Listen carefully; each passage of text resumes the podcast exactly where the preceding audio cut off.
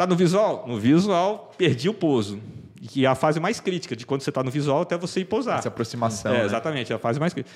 Aí, cara, minha cabeça já ficou a mil. Porque, falei, caramba, meu, não vou falar nomes aqui, mas o meu colega estava do lado, que é amigão meu, estava noivo, né? Falei, caramba, tá noivo. Eu não lembrava se, eu não lembrava se o mecânico tinha filho, se não tinha filhos. Eu falei, caramba, pô, preciso posar, não tem como posar. Aí já comecei a pensar, cara, se eu não conseguir posar na próxima, eu vou pedir para ir lá para o Taekwondo que eu sabia que o Taekwondo era enorme, americano, uhum. né? Mas ele estava longe para caramba. Eu falei, não, peço para me dar uma... Mas tinha combustível suficiente para Tinha, ir, assim? tinha, porque estava tava começando o voo.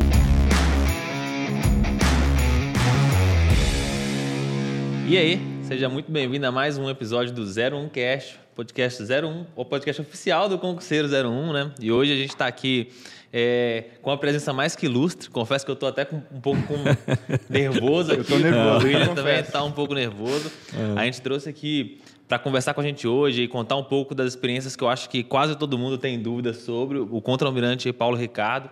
Ele entrou para a Marinha já há bastante tempo, trilhou uma carreira gigante lá e vai trazer um pouquinho da experiência dele aqui hoje, contar um pouquinho da história dele, mostrar coisas que a gente não consegue descobrir na internet de forma acessível, pelo é. menos, né? E acho que quase ninguém tem aí a possibilidade de conseguir conversar com, com o almirante de perto. Então, é, contra-almirante, primeiramente, muito prazer aí. Obrigado. Por, por, muito obrigado, né? É. E muito prazer ter o senhor aqui. É, se eu puder comentar, começar contando um pouquinho quem é o senhor para o pessoal de casa. Sim, sim.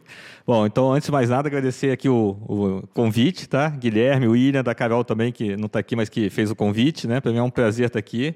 Confesso que é uma novidade para mim, né? Totalmente diferente estar sendo entrevistado aqui. De repente eu lanço minha carreira paralela de digital influencer a partir daqui. Vamos ver se dá certo. Mas brincadeiras à parte, sim, eu sou eu sou natural de São Paulo, né? Meu pai era é, aviador da Força Aérea.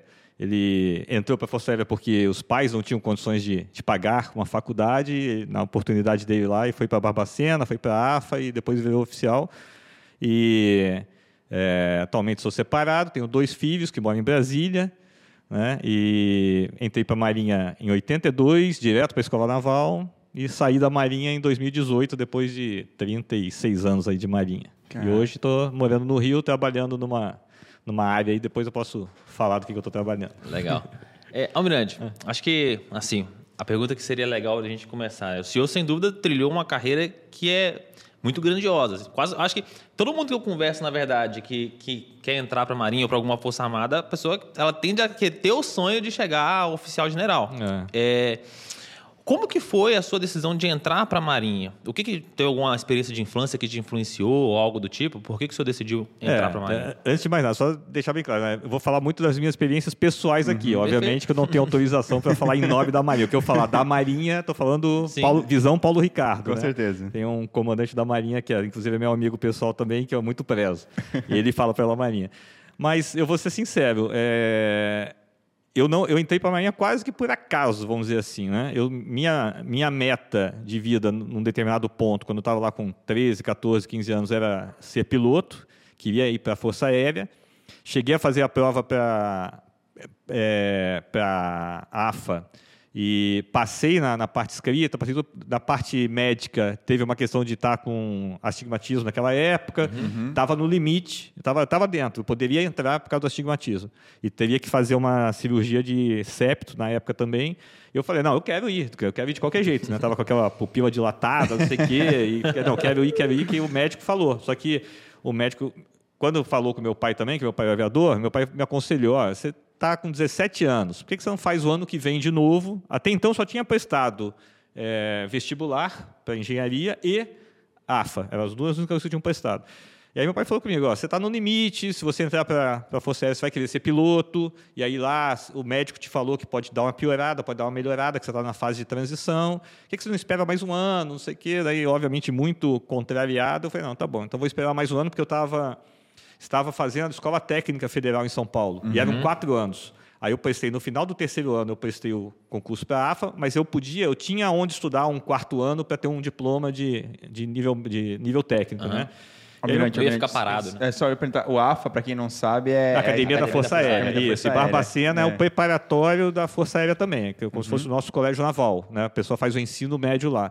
E, e aí eu, eu, eu, eu também, como eu já tinha, já estava nessa escola técnica, eu só fiz direto para as academias, vamos dizer assim, para a escola na, na, naquele ano só para a academia da Força Aérea. Aí passou esse um ano, aí meu pai veio transferido para o Rio. Eu vim inicialmente com meu pai para o Rio, mas não me adaptei porque eu tava, eu tinha até que fazer o quarto ano, como eu falei. Sim. Voltei para São Paulo, fiquei morando numa pensão lá que é muitas histórias que era, era, bem, bem, era o que dava para pagar, né? Então muita era, gente por metro quadrado. Muita gente por metro quadrado, exatamente, um banheiro só. Então foram altas, altas experiências com 17 anos. Mas é, aí eu fiquei em São Paulo e vinha visitar meus pais de vez em quando. Meus pais tavam, meu pai estava fazendo um curso aqui. E no curso que meu pai estava fazendo, tinha um oficial da, da Marinha contratado, é, convidado, desculpa, um, um, do Exército, da Marinha, convidados para fazer o curso lá junto deles, né? Um, um curso já num nível mais alto. Meu pai, na época, já era coronel. E aí eu vim num desses finais de semana, tinha um, um senhor almoçando, é, jantando lá em casa com meus pais, e meu pai me apresentou, ah, esse, que é o comandante tal, e ele é piloto da Marinha.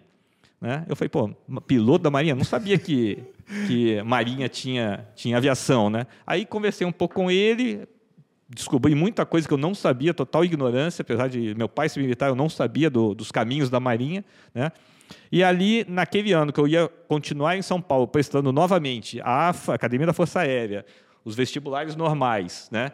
e mais, aí me inscrevi para a Escola Naval concurso da Escola Naval. E como meus pais estavam aqui, eu vim no final do ano, fiquei baseado aqui. E aí todos os exames, eu fiz todos os exames, fui passando nos dois, na Academia da Força Aérea e na Escola Naval, mas eu gostei muito da Escola Naval, não conhecia. Eu fui, vi, fui visitar, fui fazer os exames, né? Uhum. passei no, no exame é, escrito, aí fui fazer o exame médico no Hospital da Marinha, depois fui fazer o, o físico na Escola Naval. Eu adorei a Escola Naval. E aí fui vendo mais ou menos o que eu queria. Então, é, foi por isso, eu entrei na, na Marinha assim. Não, confesso, e eu acho que é uma grande maioria, vamos supor, se a pessoa pode até sonhar em ser oficial general quando está entrando, desde que você tenha alguém na família que já é, que você já saiba mesmo tá que é. habituado é. com a experiência. O normal, o normal, eu acho que o normal do jovem, pelo menos da grande parte da minha turma, ninguém nem imaginava o que era direito oficial general. Eu não sabia o que era direito, apesar de ter, ser filho de militar. Né? Então isso veio, obviamente, muito depois, depois que você já pega o, o, fluxo de carreira, sabe como é que são as coisas. Aí, aí você pega, alguns ficam para tentar ir ao, ao, oficial, ao, oficial, general, né? Legal. É, o senhor comentou que foi quando você já queria entrar para aeronáutica, é. eu acredito até talvez por influência do seu pai, né? Com que, certeza, adorava voar. Da aeronáutica. E quando você percebeu que dava para ser aviador na, aeronáutica, na, ah, na Marinha, isso abriu-se o leque. Sim. E você foi para a escola naval. É. Quando o senhor chegou na escola naval, ainda assim haviam vários caminhos na escola muitos, naval, né? Muitos. O senhor poderia ter virado intendente, poderia ter ido para o corpo de fuzileiros. Isso. E eventualmente o senhor foi para o corpo da armada, né? É. Como que o senhor decidiu? Como que foi a decisão de chegar na escola naval então, e ir para o corpo da armada ali? As coisas, vamos supor, é, o pessoal acha, não, é tudo é pensado. Não é, você, nessa idade você vai muito pela pelo teu, teu é, limite de decisão que você tem ali, os dados que você tem para decidir, né? Eu fui para a Armada porque, até conversando com meu pai, era o corpo dentro da Marinha que mais se assemelhava ao aviador na FAB. Aqui, vamos supor, uhum. era a maioria da Marinha que tocavam a Marinha eram da Armada, né? Os fuzileiros, é, o intendente para mim não me interessava, nunca gostei muito dessa parte mais burocrática. E administrativa. Não, administrativa não, não me interessa tanto assim, né, por mim. E o fuzileiro eu desconhecia. Quando eu fui para a escola naval, os quatro anos de escola, você faz visitas a organizações da Marinha, você faz viagens, você vai visitar várias coisas. E ali você muda teu leque de, de opções e de, e de visão das coisas. Né? Confesso até que eu escolhi a Armada convicto, mas se eu, hoje, se eu olhar para trás e falar assim, não, se eu tivesse sido fuzileiro, eu também seria, teria sido feliz. Né? E mesmo a vontade da aviação naval, ao longo da escola naval e mais para frente um pouquinho, eu vi que tinha várias outras coisas na Marinha que, se eu fizesse, eu também seria feliz. Né? Óbvio que eu persegui meu sonho lá atrás, né? e sou altamente realizado com isso, mas eu vi que tinham outras opções também. Na minha época, a opção, como você falou, entre os corpos, armada, fuzileiro naval intendente, acontecia no final do primeiro ano. Hoje acontece no final, pelo que eu sei, posso estar desatualizado, é, hoje é no, no, final, do segundo, segundo ano. É. Né? Então, hoje, as, a, os alunos, os aspirantes, têm mais tempo para tomar uma decisão, que é uma decisão importante. É. Porque é, cada vez que você toma uma decisão na Marinha, do, do corpo, do curso, tudo mais, você tem um leque enorme de opções e você, o leque é enorme, enorme. Você pode, eu diria que tem, teve dar um exemplo típico. Dentro da Marinha, teve gente que concorreu a ser astronauta nos Estados Unidos. O nosso É. astronauta, que hoje está lá em São Paulo, concorrendo, foi, foi ministro, né? Ele foi. O processo de seleção envolveu. o ministro Marcos Pontes, Isso, exatamente. No processo de seleção dele, envolveu gente da Marinha também. Então, tenho amigos meus que participaram do processo seletivo e foram até os níveis mais próximos. Então, quer dizer, estou dando só um exemplo do leque. O cara entra para a Marinha e vai ser astronauta. Então, assim, você Tudo tem, a ver, né? É tudo a ver. Você tem opções demais, né? E, só que quando você, como tudo na vida, a partir do momento que você toma a decisão, você ganha por um lado, você pode perder pelo outro, né? Então a minha decisão não foi assim uma coisa pensada, estratégica, quero ver a carreira. Não, foi porque eu gostava, gostei das atividades da, da, da Armada, todas que eu fui fazer, gosto, né? Sempre gostei de navio, gosto. E, e fuzileiro também me atraiu bastante. Mas na minha decisão fui pela, pela Armada no final do primeiro ano. Mas eu, eu queria perguntar como é que o senhor pensou já talvez seguindo a carreira em ser aviador e com um sonho passado já, né? É, eu confesso, eu confesso que durante a escola naval, pô, eu, eu fiz viagem de submarino. Para mim foi, sabe, foi sensacional. Então eu acho, eu acho, né? óbvio que a minha experiência foi mínima, foi um dia no submarino. Mas eu acho, até pelo que eu converso com amigos, se eu fosse ser submarinista, eu seria feliz hoje também. entendeu? Então, ao longo da escola naval, foi uma descoberta muito grande. Então, a aviação, óbvio que eu via, na época não tinha avião, né? os helicópteros da Marinha, eu ficava, né, ficava arrepiado, adorava ver, Aham. adorava ver voando, não sei o quê. Mas é, eu, tava, eu não estava, talvez até por uma, uma defesa, que eu não sabia como é que estava indo o meu astigmatismo, talvez até por uma autodefesa psicológica, não sei, não sou dessa área. Eu falei, não, tem outras coisas que eu posso gostar também. Então, meu leque foi ficando sempre aberto, né? E a opção para aviador é só no final do, do primeiro ano de segundo tenente naquela Ah, época. Então, você tinha ainda o Sim, quinto ano da escola, que você faz viajando, mais um ano de segundo tenente para escolher, né? Tem que cumprir os requisitos de embarque. Outros, navio. exatamente, exatamente, é. É. É, Eu achei legal o que o Almirante pontuou que, de fato, não é uma decisão fácil você escolher entre ir para a carreira de Corpo da Armada ou, ou ir para o fuzileiro ou ir para o intendente. Porque a gente... O meu professor falou isso quando eu estava no ensino médio, cara. Ele falou assim, vocês dão, vocês levam... A gente estava decidindo, né? Que, pô, ah, eu quero fazer engenharia, eu quero, um queria fazer medicina, outro queria fazer direito. Cada um estava decidindo o que queria fazer da vida. Como eu sou do interior de Minas Gerais, ninguém pensava em marinha, porque nem se fala interior Exato. de, de marinha lá. Você só vê no propaganda assim da televisão, mas fora isso, é, é muito. de pa- é, Minas Gerais ainda, que não tem mais, é muito distante. E aí o professor ele falou, cara, vocês estão, vocês levam, vocês, ainda não, não perceberam o quanto essa decisão vai influenciar a vida de vocês, porque não vai ser só a carreira que vocês vão seguir. Isso daí vai definir com quem vocês vão casar, porque se você parar para olhar, médico casa com médico, engenheiro casa com engenheiro, você vai encontrar a É. pessoa que você, você mesmo, É a sua verdade. noiva é, é, é engenheiro mecânico igual você. Você acaba encontrando a pessoa ali que que você vai talvez viver um relacionamento longo aí durante a faculdade, você encontra oportunidade de emprego que você nunca encontraria em uma outra profissão. Então, É. essas decisões, apesar de a gente ter tipo um- uma quantidade pequena de informação, elas são drásticas no ponto de vista de, e numa de fase da vida muito crítica, né? Porque você não é tem. aí. Não pode falar que você tem a maturidade para fazer. Não tem maturidade. Você tem influência de alguém que é positivo na tua vida ou não. Então é. Pessoas, né? Amigos, parentes.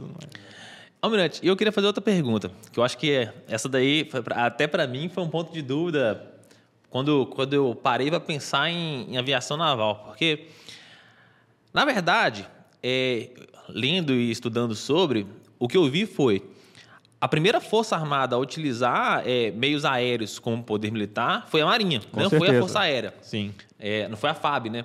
Apesar disso, quando a gente fala de marinha, a gente não pensa em, em aeronave. Ninguém pensa em caça, ninguém pensa em helicóptero, não pensa em navio. E quando se fala em, em força aérea, se pensa em, em aeronaves. Sim. Da mesma forma que também quando você fala em força aérea, você não pensa em tanque, você não pensa em navio, você pensa em aeronaves. E tem, tem, fuzileiro naval tem lá os tanques. Tem, É, eles têm os clanfs, né. Clanfs.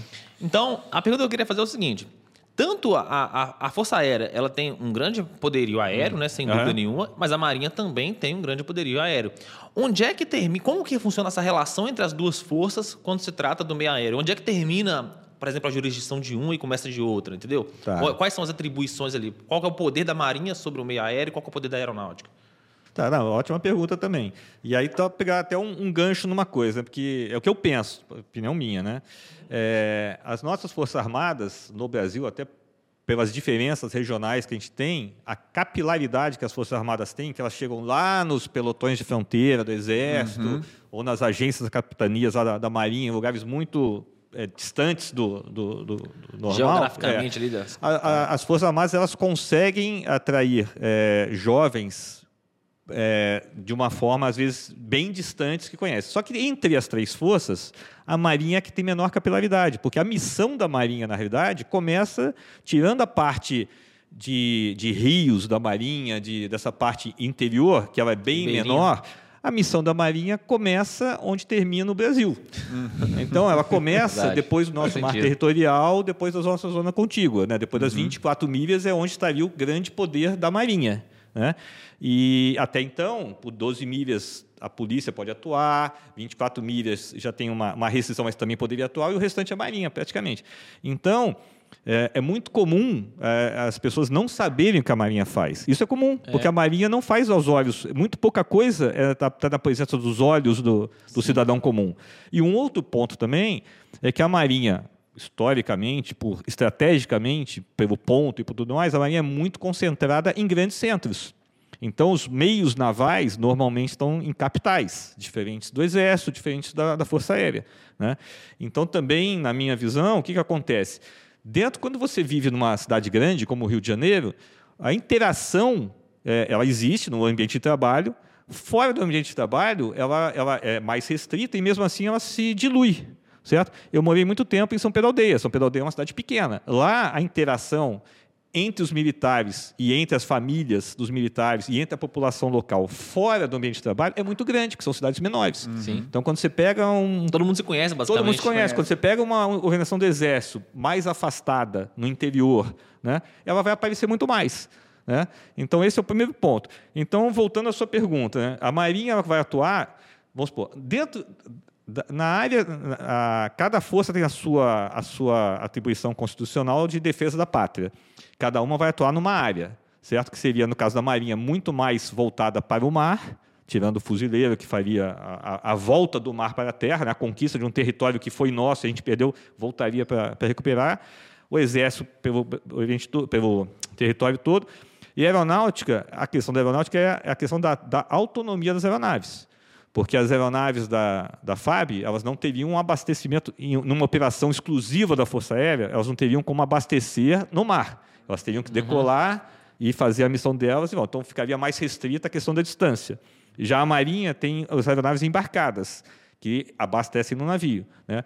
Obviamente que isso aí tem melhorado é, com o Ministério da Defesa, é, as aeronaves a gente embarca, faz operações conjuntas com aeronaves, helicópteros da, do Exército e da, da, Aeronáutica embarcados em navios da Marinha e eles já estão se expandindo, mas isso aí já seria uma operação conjunta com as três forças. Né?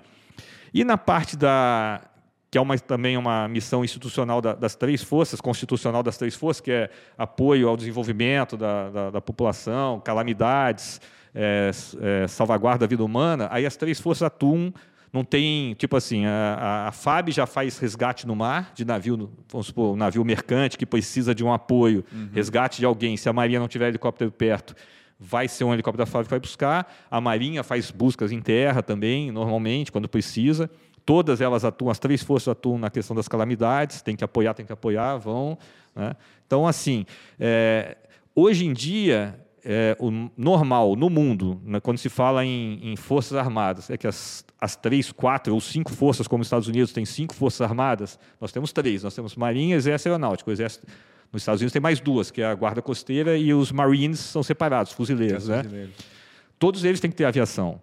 Então, é, faz parte do ambiente ter uma, uma aviação que esteja embarcado, esteja próximo de, dos meios que eles vão operar.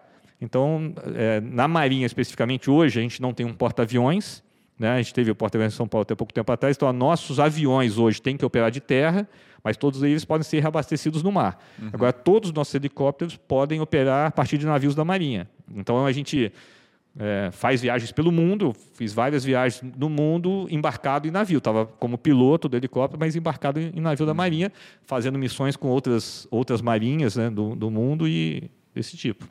Não, acho que o senhor tocou num ponto importante que pouca gente sabe, mas a gente tem um navio Capitânia, né, que é Sim. o Atlântico, que pô, é, eu diria que é um navio extremamente moderno e, e bem equipado para a necessidade que a Marinha tem, voltado também para a aviação da parte que é um porta-helicóptero, né, para quem Isso. não sabe, é um porta-helicóptero é. e Sim. eu acho que é, consegue é, na realidade bem. ele até pode ser utilizado óbvio, com pequenas modificações, para operação de aeronaves de asa fixa, mas com decolagem vertical. Então, vamos supor, um F-35 desse, que é uma nave super moderna, né, que faz a decolagem, o, o tipo dela, que eu, eu, não lembro, eu acho que é o F-35B, que faz a decolagem vertical, poderia operar no, no, no Atlântico. Entendeu? Então, assim, por isso que até mudaram a denominação deles para agora, na realidade, é um navio aeródromo multipropósito, porque ele é um aeródromo. Uhum. Né? Ele pode até operar. Agora, nós não, hoje, no momento, o Brasil não dispõe das aeronaves que fazem decolagem vertical, sim, de asa sim. fixa. Né? Legal. E é, Almirante, no fim das contas, como que, como que é o dia a dia? O senhor comentou né, que por muito tempo o senhor fez missões ao longo é. do mundo, embarcado em navio, mas como piloto ali do, da, da, aeronave que estava no navio. É. Como que é o dia a dia do aviador da Marinha? Então, vamos supor, os esquadrões, a Marinha tem esquadrões de helicóptero, de avião, e atualmente tem um esquadrão de é, aeronave remotamente pilotada, que seja o Vantes. Drones, drone, assim, é, mais, mais grandes, é. né? Como se fossem Vantes. A uhum. Marinha tem, já criou o esquadrão, já tem os, os a gente chama de ARP, né?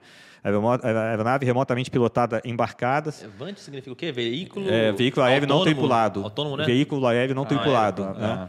E que todas as marinhas do mundo também estão usando, não só a marinha, mas... Na guerra da Ucrânia está sendo bem importante. Tá sendo, todos eles são é. muito importantes hoje em dia. Né? Então, a marinha já adquiriu, já tem lá em São Pedro Aldeia. Então, a marinha tem hoje um esquadrão, a, a maior base dela é em São Pedro Aldeia, que são seis esquadrões, cinco de helicóptero, um de avião, que são os caças, e um de ARP agora, de Vante. Né? Então, são sete esquadrões lá, nessa base maior que é de São Pedro Aldeia.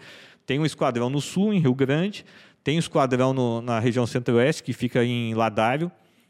Tem um esquadrão em Manaus e tem um esquadrão em Belém. E eu sei que tem outros estudos para outros esquadrões serem criados. Eu, eu, não estou, eu não estou atualizado agora para falar onde seriam esses esquadrões.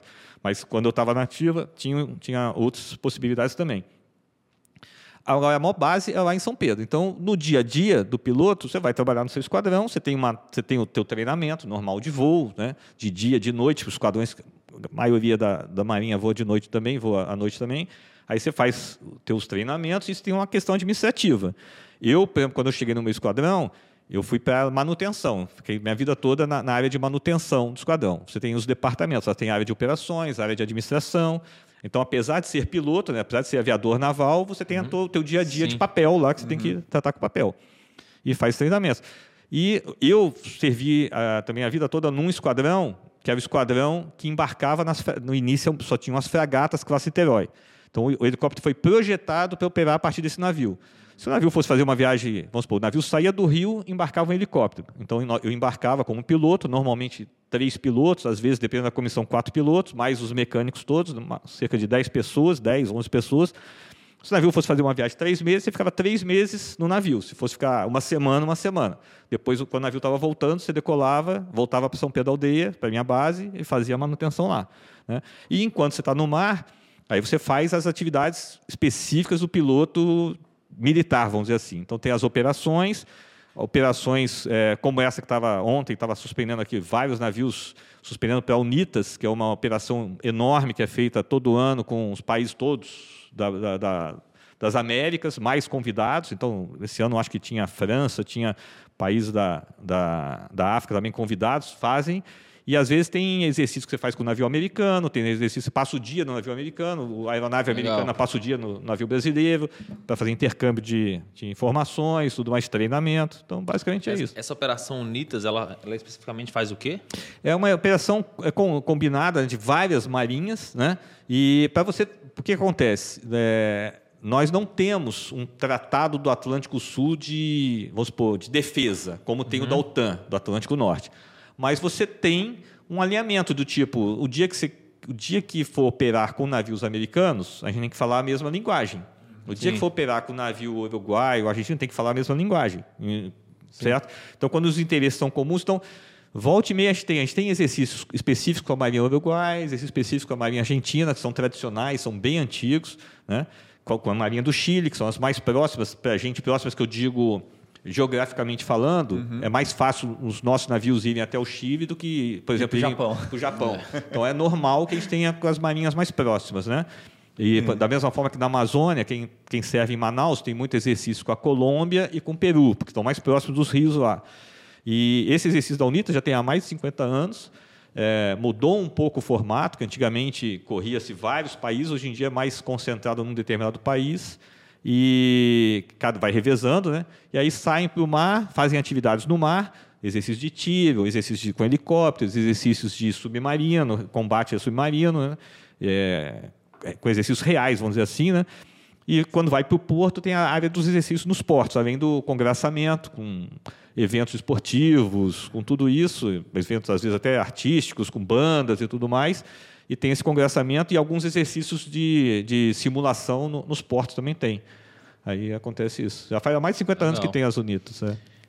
Eu ia perguntar, uma, fazer uma pergunta voltada para essa questão do dia a dia do aviador. Eu acho que assim, eu sempre vi que para você ser um aviador, principalmente de caça, até de helicóptero de combate, você tem que passar pelo rigoroso processo de treinamento até lá. Sim.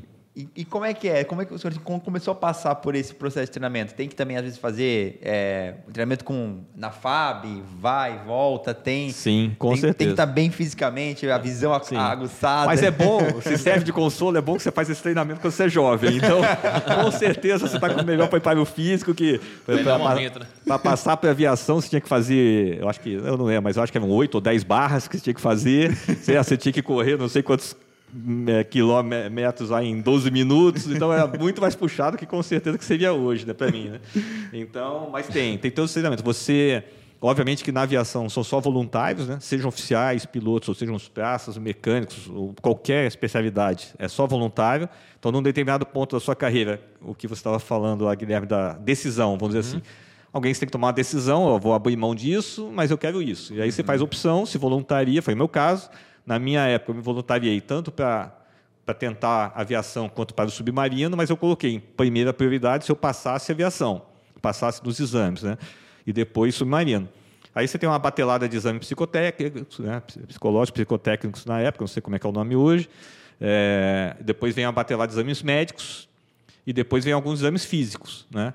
E depois que você passa tudo, você vai para uma parte teórica do curso, que no meu caso foi, acho que cerca de nove, dez meses de, de aulas teóricas sobre aviação. Uhum. Aí envolve a questão treinamento, sobrevivência na selva, sobrevivência no mar. Hoje em dia, eu não, eu não tive que fazer, mas hoje em dia é salto de paraquedas, daí vai para a Força Aérea, fazer salto de paraquedas. Caramba.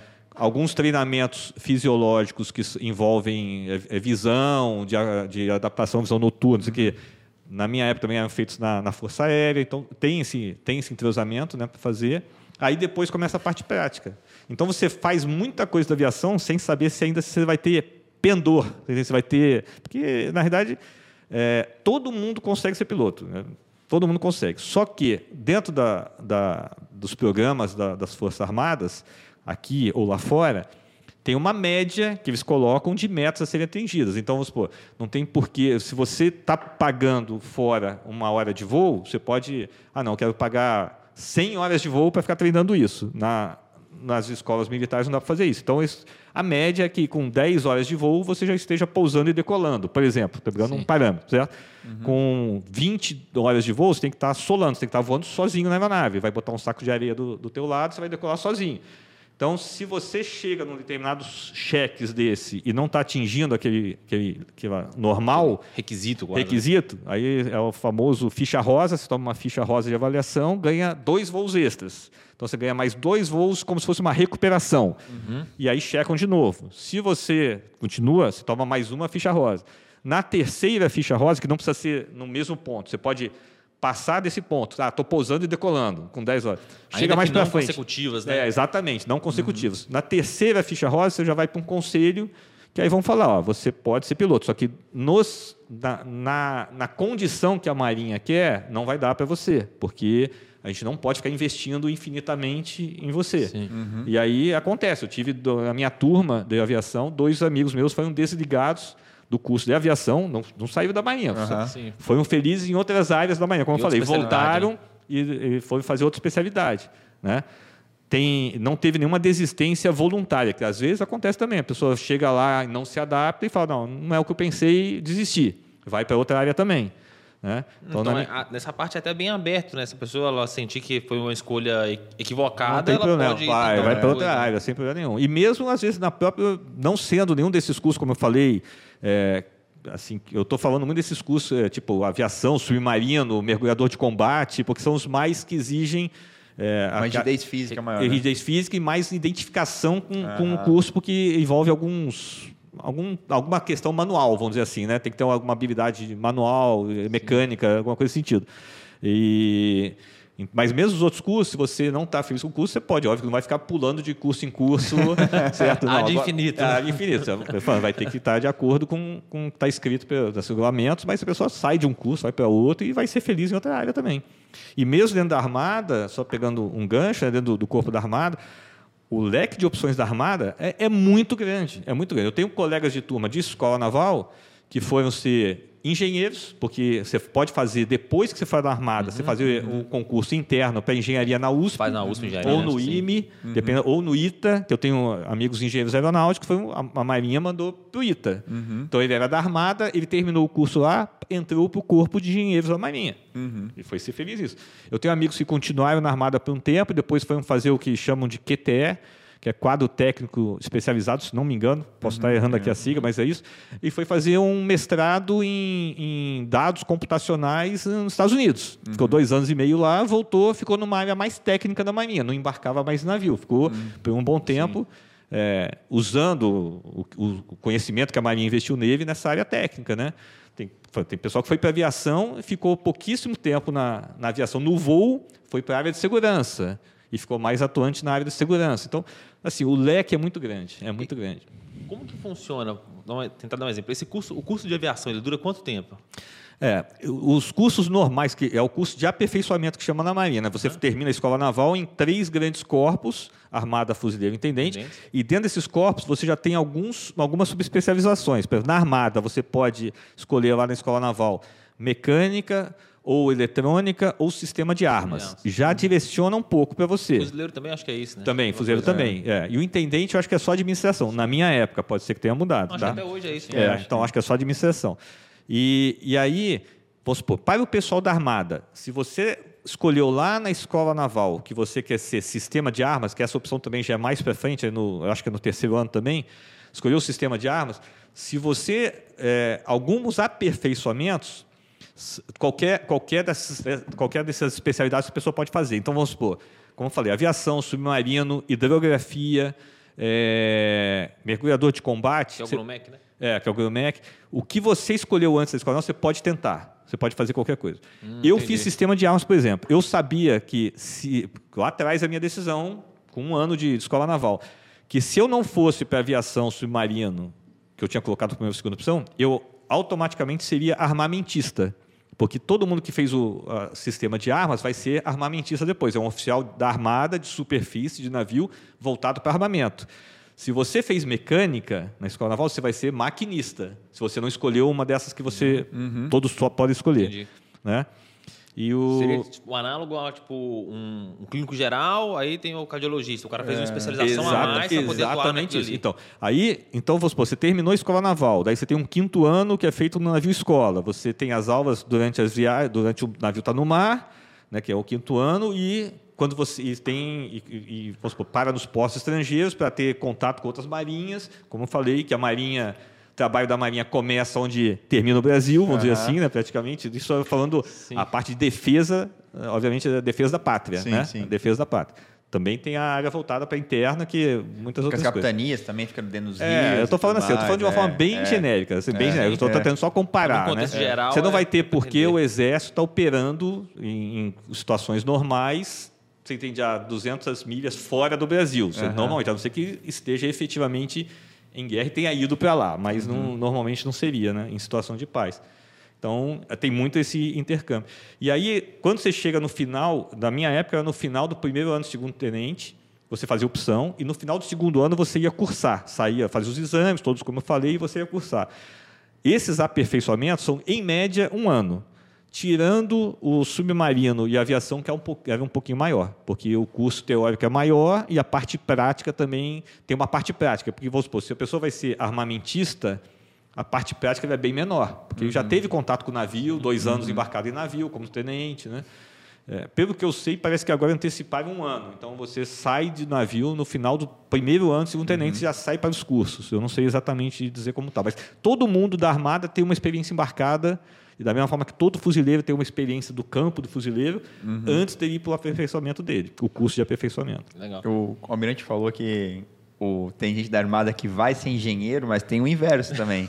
Tem engenheiro, Tem engenheiro que pode que- entrar pelo QCCA. Com certeza, com que certeza. falo, o leque é muito grande, com certeza. E O pode virar aviador também. Na Com minha turma, certeza. eh, tinha um engenheiro que ele virou aviador. Ele foi, ele foi pro, foi pro QCCA, depois Sim. virou aviador. Agora ele é aviador. Ele, ele- não sei onde que ele tá, mas ele é aviador. Almirante, e aí como que funciona? Vou tentar pegar um exemplo. O senhor comentou que se eu tivesse, por exemplo, no meio do curso, eu pensei, ah, essa especialidade não é a que eu achei que seria, vou, não quero, vou fazer outra.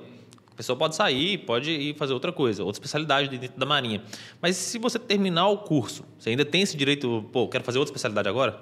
Não, outro não. Ah, Você pode fazer o que a Marinha, vamos supor, o, o aperfeiçoamento você vai levar para o resto da vida. O que você pode é, dentro do seu aperfeiçoamento, buscar a tua área que mais que você mais goste. Então, vamos supor, dentro da aviação, eu tenho exemplos assim de, de aviadores navais, né, que é, voavam, se formaram, voavam, gostavam de voar porque gostavam disso, mas dentro disso eles tinham muito, gostavam muito de facilidade de, de jogos, de simulação.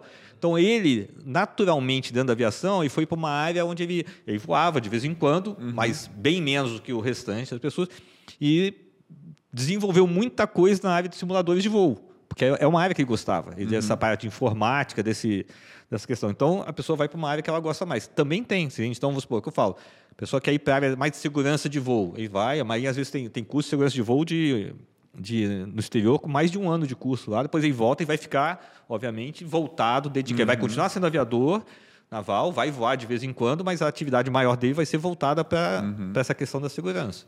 Uma- Eu ia fazer uma pergunta agora com curiosidade. É. Eu queria saber se o Almirante, na década de 90, né, até o início de 2020, operou no porta-aviões ali, né, o navio a Minas Gerais, depois do São Paulo, que foram porta-aviões da Marinha. E existia pouso de, de caças, né? Era, o- era o A1, acho que a caça é o A1, né? O A4. A4, isso, o A4.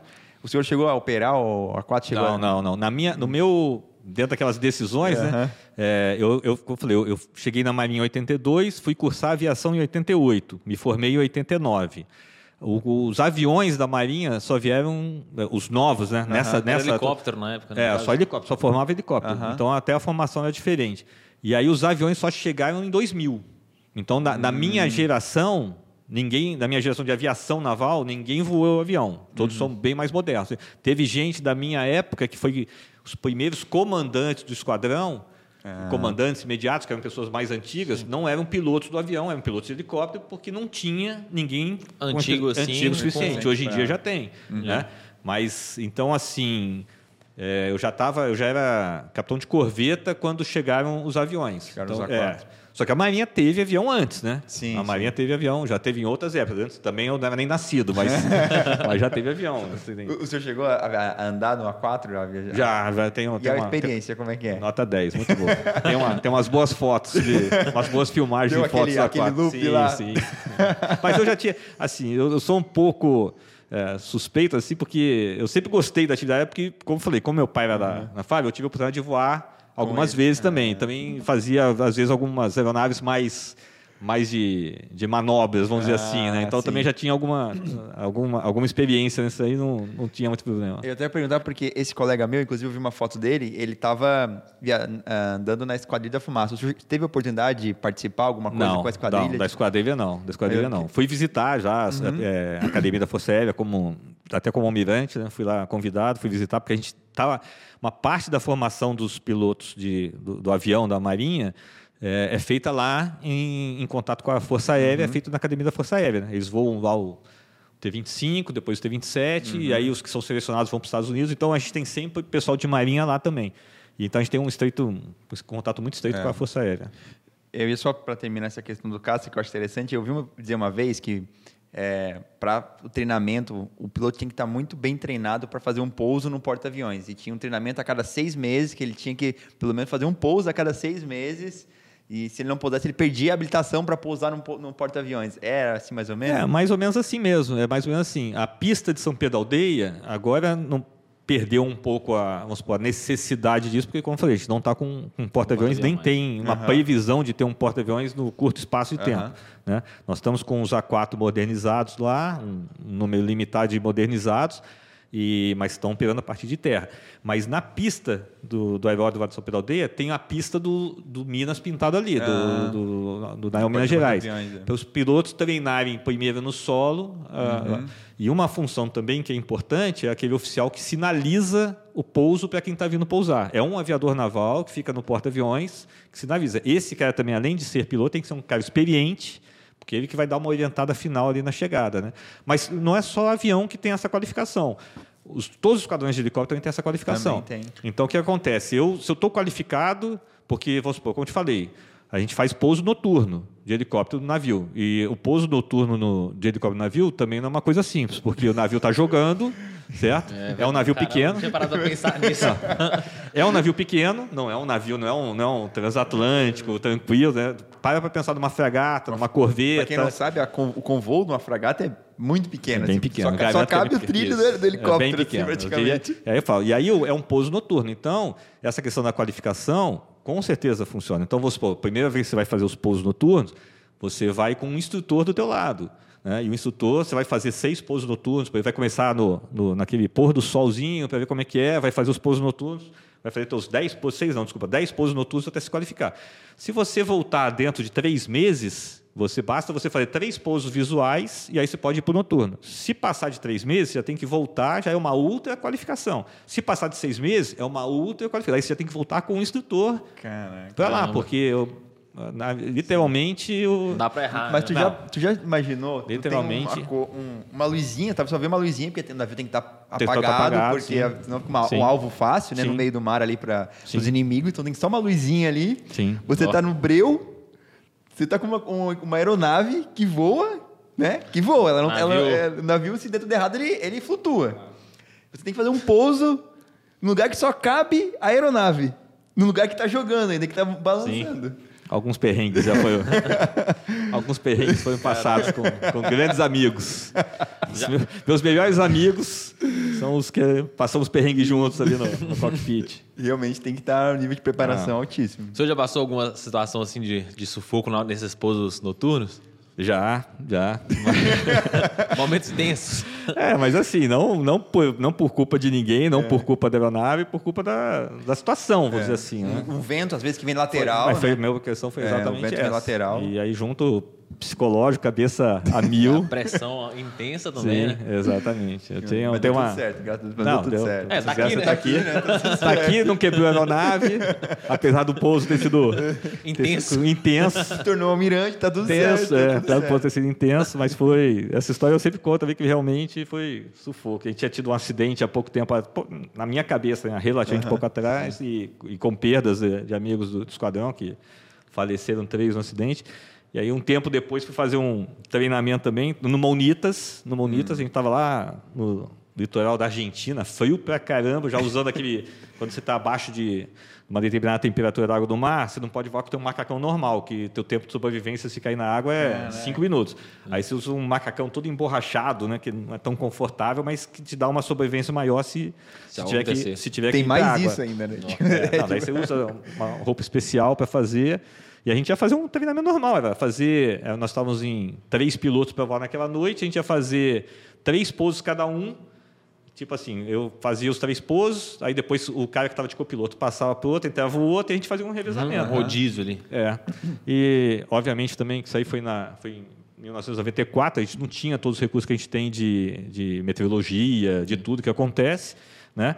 Era numa fragata nossa, tinha um navio americano na Unis também que era muito maior, isso aí é importante eu falar porque isso é o meu raciocínio.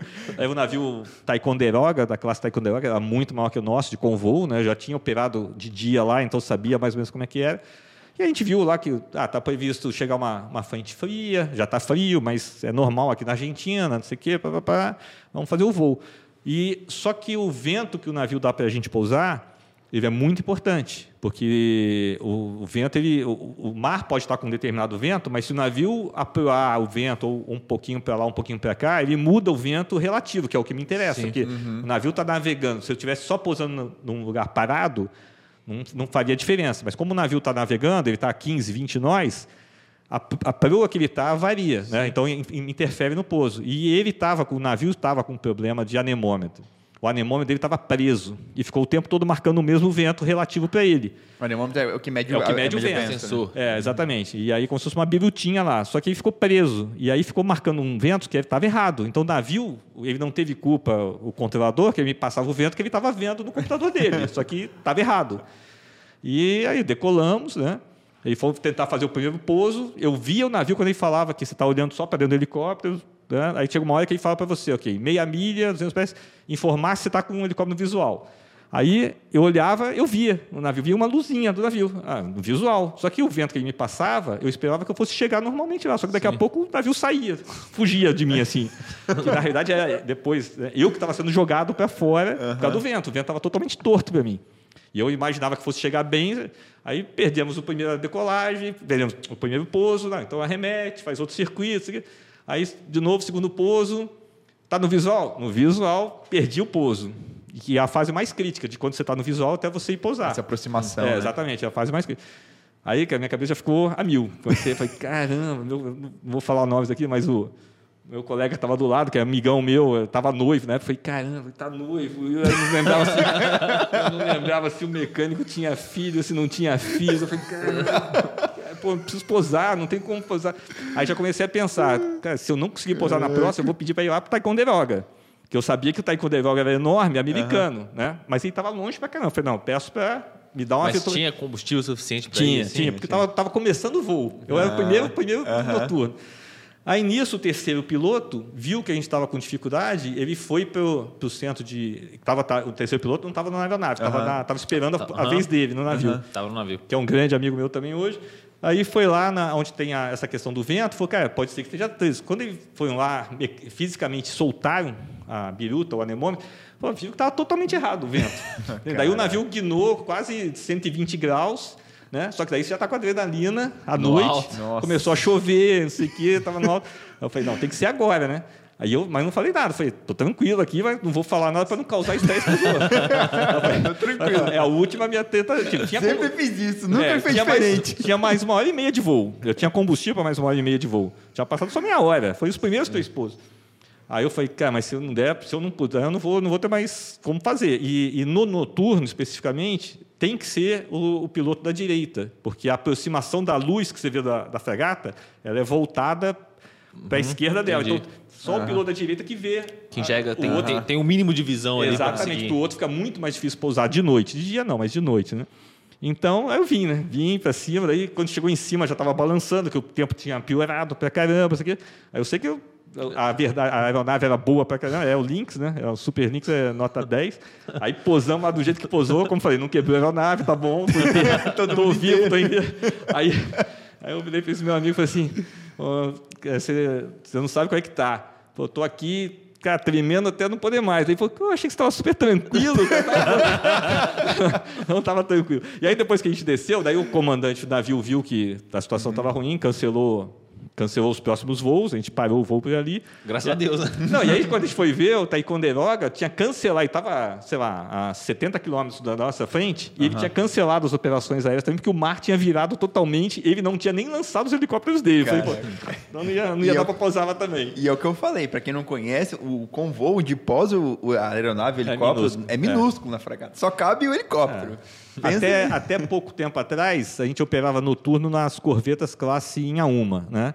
E é o menor convoo do mundo para operação noturna. Cara. É o melhor e a gente pousava lá até década de 90 foi muito assim, foi muito rica para para aviação, principalmente no caso do meu esquadrão, né? Porque a gente começou na década de 80, 78 e a década de 80 quase que operando só nas fragatas.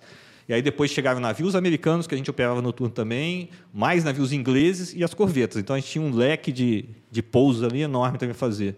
Chegaram as fregatas classe Greenhow, chegaram os, os, os CTs eh, classe Garcia, que também já deram, já deram baixa, né? Mas era, foi uma época muito boa, voava-se muito e era muito bom. Cara, que dificuldade. Al- Almirante, o senhor chegou a fazer al- algum curso no exterior ou algo do tipo? Sim, eu servi duas vezes no exterior, né? Uma vez eh, eu fui como oficial do grupo de recebimento dos links. Os links foram comprados na Marinha em 78. Pra quem não sabe, Links é, Links é, o, é o helicóptero. É helicóptero, né? é um, dos, é um helicóptero para operar de navios pe- pequenos, é, com certeza é a melhor aeronave do mundo, com certeza. Eu, assim, não é porque eu sou, eu sou fã, mas. Não é clubismo, né? Não, eu sou fã, mas pode assinar embaixo. Para operar diurno e noturno, é uma nave que res, é, resposta muito rápida, uma aeronave foi projetada para isso. Então, eu poderia falar que tem várias características de construção do helicóptero que foram feitas para operar de navio pequeno. Uma delas, exemplo, normalmente o helicóptero só, só decola, né? Você, não, você não tem como é, dar passo negativo, você não tem como arriar mais. a- O Lynx dá. Então, você pousou, o navio está jogando muito, você vai, por exemplo, escorregar, você consegue dar passo negativo, as pás viram ao Caramba. contrário para poder Caraca. segurar. Ela tem um arpão. No centro de gira dela tem um arpão. Então, nos navios tem uma grade, você pousou, você passa um arpão também. Então, assim, tem outros, tem, tem muitas, né? Então, uma aeronave muito, muito boa. Quanto, quanto custa uma aeronave dessa daí, mais ou menos? Assim, Ah, tem? Eu diria que deve estar uns 20 milhões de dólares, mais ou menos, talvez. Então você que tá vendo, tem um É. iate. Tem- Se quiser comprar uma aeronave, pode compra comprar. Exatamente. Se quiser, eu dou o endereço. aqui. Caramba, mas, é, não, é, mas, mas quando você fala é, meios militares, todos eles são Não é tão acessível, tá? Para as pessoas de casa. não vou nem falar que não tente isso em casa, não não vai dar para tentar mesmo. É, não dá para fazer, mas é assim. E o... Então, daí eu fui. Em, no, em 78 foi comprado os helicópteros, e em 95, quase 20 anos, de, é, 20 anos depois, as naves foram modernizadas na Inglaterra. Então a gente comprou mais, é, mais nove aeronaves e modernizamos as cinco que a gente tinha. E eu fui nesse grupo de recebimento. Eu fiquei um ano e oito meses na Inglaterra, trabalhando na fábrica. É, eu fui com a função de piloto de, de teste pela Marinha, mas a fábrica tinha os pilotos, obviamente, de teste deles. Eu só voei com, com eles ali, né? Mas, é, então, foi bom que eu acompanhei a construção da, das aeronaves do zero, vamos dizer assim, né? E, mas eu era, eu era oficial novo, eu era capitão-tenente Onde, ainda. onde que era isso? Era em Yeovil, é o interior da Inglaterra, onde ficava a fábrica, na época se chamava Westland, né? Depois mudou para GKN Westland, depois ficou... É, agora esqueci o nome, agora chama-se Leonardo, essa fábrica. É uma fábrica que construía avião, construía helicóptero, eles tinham licença para construir vários helicópteros também, até americanos. E quanto tempo o senhor ficou lá? Fiquei um ano e oito meses. Caramba, na baita experiência, né? Não, daí é bom, Inglaterra. que leva a família, apesar dos filhos eram pequenininhos, mas era muito bom. Foi uma experiência de vida, nota 10. Além, foi um lugar que eu trabalhei muito, realmente. Eu trabalhei muito mesmo. Era puxado a questão de trabalho, mas, assim, questão de poder estar morando num país estrangeiro, né? E, A e experiência, experiência de vida, nota cultura, 10. E mudança. mais tarde, já bem mais tarde, 2011, 2012, a Marinha mandou fazer um curso na, na Marinha dos Estados Unidos, como se fosse equivalente assim, um mestrado, vamos dizer assim, em relações internacionais. É um curso que tem na Marinha Americana e pra, para os oficiais da Marinha Americana, não é só oficiais, é, é, um, é na escola na, de guerra naval Davis, né? E Que é fica universidade, né? é, mas, mas vamos supor, meu curso tinha gente da é, 45 países e um de cada, de cada país, né? Então fui o representante do Brasil, aí tinham 45 países convidados e mais de 200 americanos. Mas americano aí você tinha pessoal da Marinha, do Exército, da Aeronáutica, Guarda Costeira, Marines, como eu falei. Você tinha pessoal da FBI, pessoal das agências americanas. Você tinha um monte de gente assim, bem legal, nível muito bom do curso. O curso foi excelente. 2011 e terminou em julho de 2012. Foi um ano e pouquinho, então? Foi, foi um ano e um ano e quatro meses, mais ou menos, um ano e cinco meses. Caramba. Mas foi muito bom. Experiência de vida também nota 10. E é, que é comum, assim, os oficiais... O senhor já, tava, já era capitão de uma guerra? Eu já era nessa capitão de época? Marinha nessa época, sim. É assim, se você tiver uma, uma carreira assim né, boa, não tem- precisa ser brilhante, não. Se tiver uma carreira boa, se você tiver é, trabalhar, assim, normal, né? Nada Fazer o que deve ser feito. fazer o que deve ser feito, exatamente. Bem Como- feito, Bem né? feito. Não, mas Bem em, feito como em qualquer. Eu falo assim, o pessoal fala ah, que, que na Marinha. Não, eu acho assim, eu, eu sou meio suspeito também, que eu acho assim, as Forças Armadas, para mim, são extremamente democráticas E meritocrático. e meritocráticas. Então, o meritocrático, eu costumo até falar assim, às vezes você pode é, errar no varejo, mas no atacado você não erra. Então, às vezes, quando você pega... Porque você conhece bem as pessoas, que são teus contemporâneos, teus amigos, um pouquinho para cima, um pouquinho para baixo. Às vezes pode até achar, pô, achei que isso aqui foi injustiça para bem ou para o mal. Você entende? Ah, esse cara foi para o exterior, mas não precisava, não- não- na tua avaliação não teria ido, né? Mas quando você pega a- o atacado, Sim. ela A acerta. escala Ela ali acerta. é Ela muito acerta. positiva. É né? óbvio que é normal que tenha um ou outro erro, porque pessoa, nós somos avaliados, né? Nas Forças Armadas, eu falo pela Marinha, que é a minha experiência maior, mas a cada seis meses você tem uma avaliação do seu superior. Uhum. E você avalia pessoas contemporâneas tuas também. Numa determinada faixa de antiguidade, você começa a avaliar as pessoas próximas de você. Então. Também começa a ficar faltando superior também no fim das é, contas. aí, aí, tem, aí, você tem, vamos supor, que, que eu brinco, né? Eu falo assim: a Marinha tem uma foto sua. Então, pode ser que a, a tua foto para mim seja diferente do que a Marinha tem, uhum. mas é muito pouca diferença. É muito pouco. Então, pode ter erro no, no varejo, um, um aqui, outro ali, mas no atacado vai certo. Então, se você tiver uma carreira normal, que você fez os cursos de carreira, que você se dedicou, que você participou, é, como em qualquer outra profissão, você tem várias oportunidades. Você tem a oportunidade de comandar, que a Marinha valoriza muito e tem que valorizar. Então, uhum. mais do que exterior, é o comando. Né? Então, se você, tem, se, se você consegue comandar, é sinal que você está muito bem na, na, sua carreira. E você tem os exteriores também, que vamos supor, um exterior normalmente que você vai. E, e aí também é uma boa sinalização da Marinha. É sinal que você está uhum. no caminho certo, entende? Uhum. Legal. Aproveitando o gancho, eu ia perguntar, o Almirante comandou navio também, não é não? Sim, comandei dois navios. Um quando era capitão de corvette, normalmente você tem um comando no máximo por posto, normal, né? Uhum. tirando o almirante. Uhum. E aí, quando eu fui capitão de corvette, eu comandei um navio em Salvador. E como capitão de fragata, eu comandei o esquadrão, que eu fui minha vida toda de esquadrão, uhum. que é lá em São Pedro Aldeia. E como mar de guerra, comandei um navio no Rio. Esse, o esquadrão ele tem quantas pessoas, geralmente?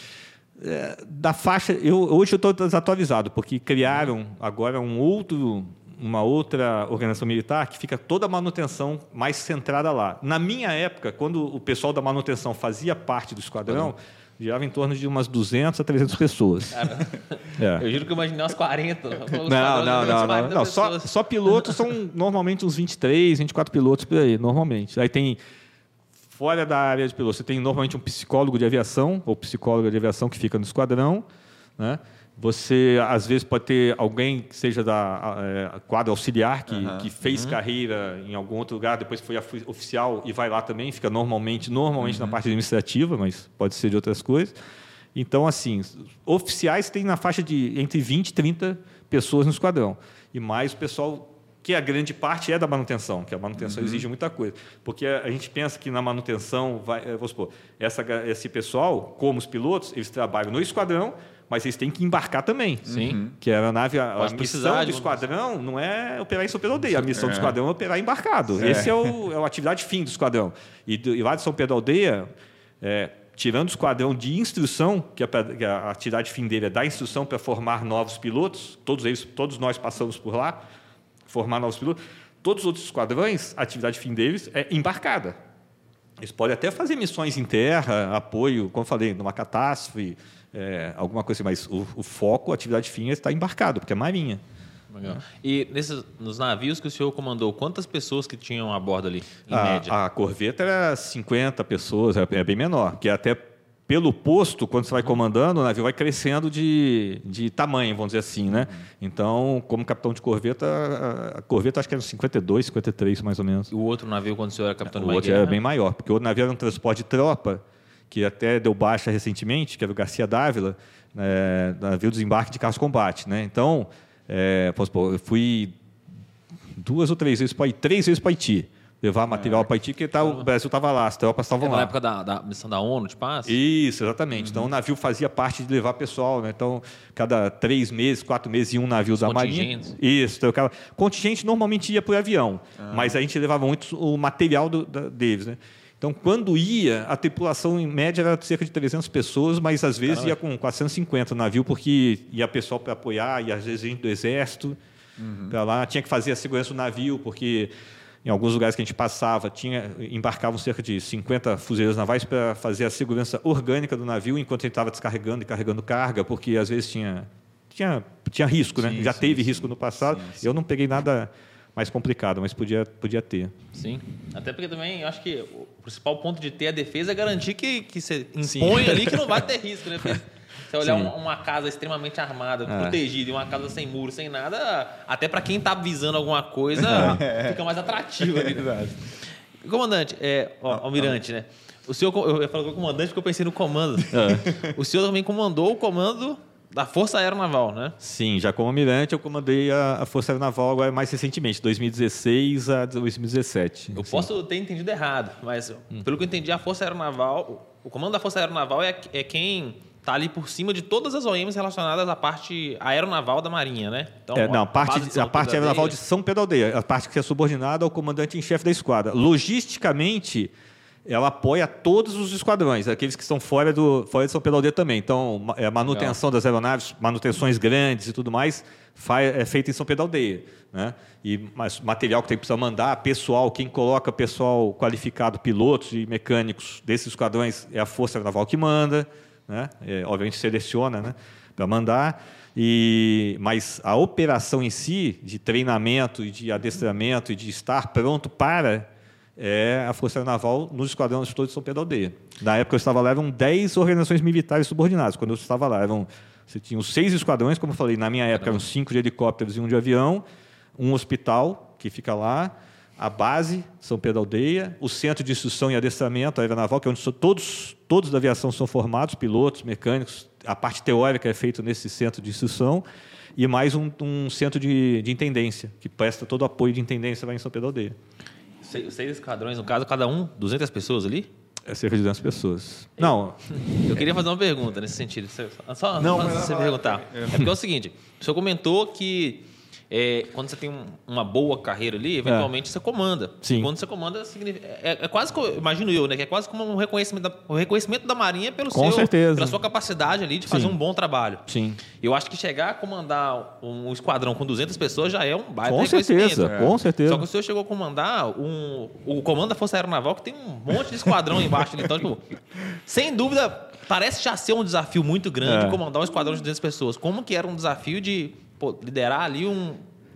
essa quantidade gigante de OM ali? Não, assim, é, na época eram cerca de 3 mil pessoas lá em São Pedro Aldeia. São, né? Deve ter mudado pouca coisa, mas na minha cabeça, cerca de 3 mil pessoas. Mas, ah, primeiro, você não está sozinho. Sim. É, quando, quando eu comandei o esquadrão, eu, eu tive excelentes oficiais trabalhando comigo. Excelentes, excelentes oficiais e, e mecânicos. Entende? Obviamente, como comandante, meu contato com, com o final de linha no esquadrão era menor. Mas com o meu imediato, que eram grandes amigos meus e excelentes pessoas, profissionais, com meus chefes de departamento, com os oficiais. Então, assim, é, você- é, Vamos- Sabe qual a grande vantagem da aviação? Todos são voluntários. Então, trabalha por música. entende? Então, eu recebi um conselho quando eu fui comandar, que eu passo hoje em dia para, para todos os oficiais mais jovens que eu conheço, que me convidam, sei que vão comandar um esquadrão. Eu sempre falo a mesma coisa. Eu falo assim, ó, se algum dia você chegar no esquadrão, tiver aborrecido, sabe, é, nada está dando certo, e aquele dia não está bom para você, a culpa é sua porque o resto está tudo bem. Você está comandando um esquadrão, é o esquadrão que você sonhou a vida toda, entende? Então, assim, não tem por que as coisas estarem erradas ou você ficar irritado com nada, porque óbvio que naturalmente vão ter coisas que vão acontecer que não estão de acordo com o planejado, envolve material, envolve pessoal, envolve recurso, óbvio, normal.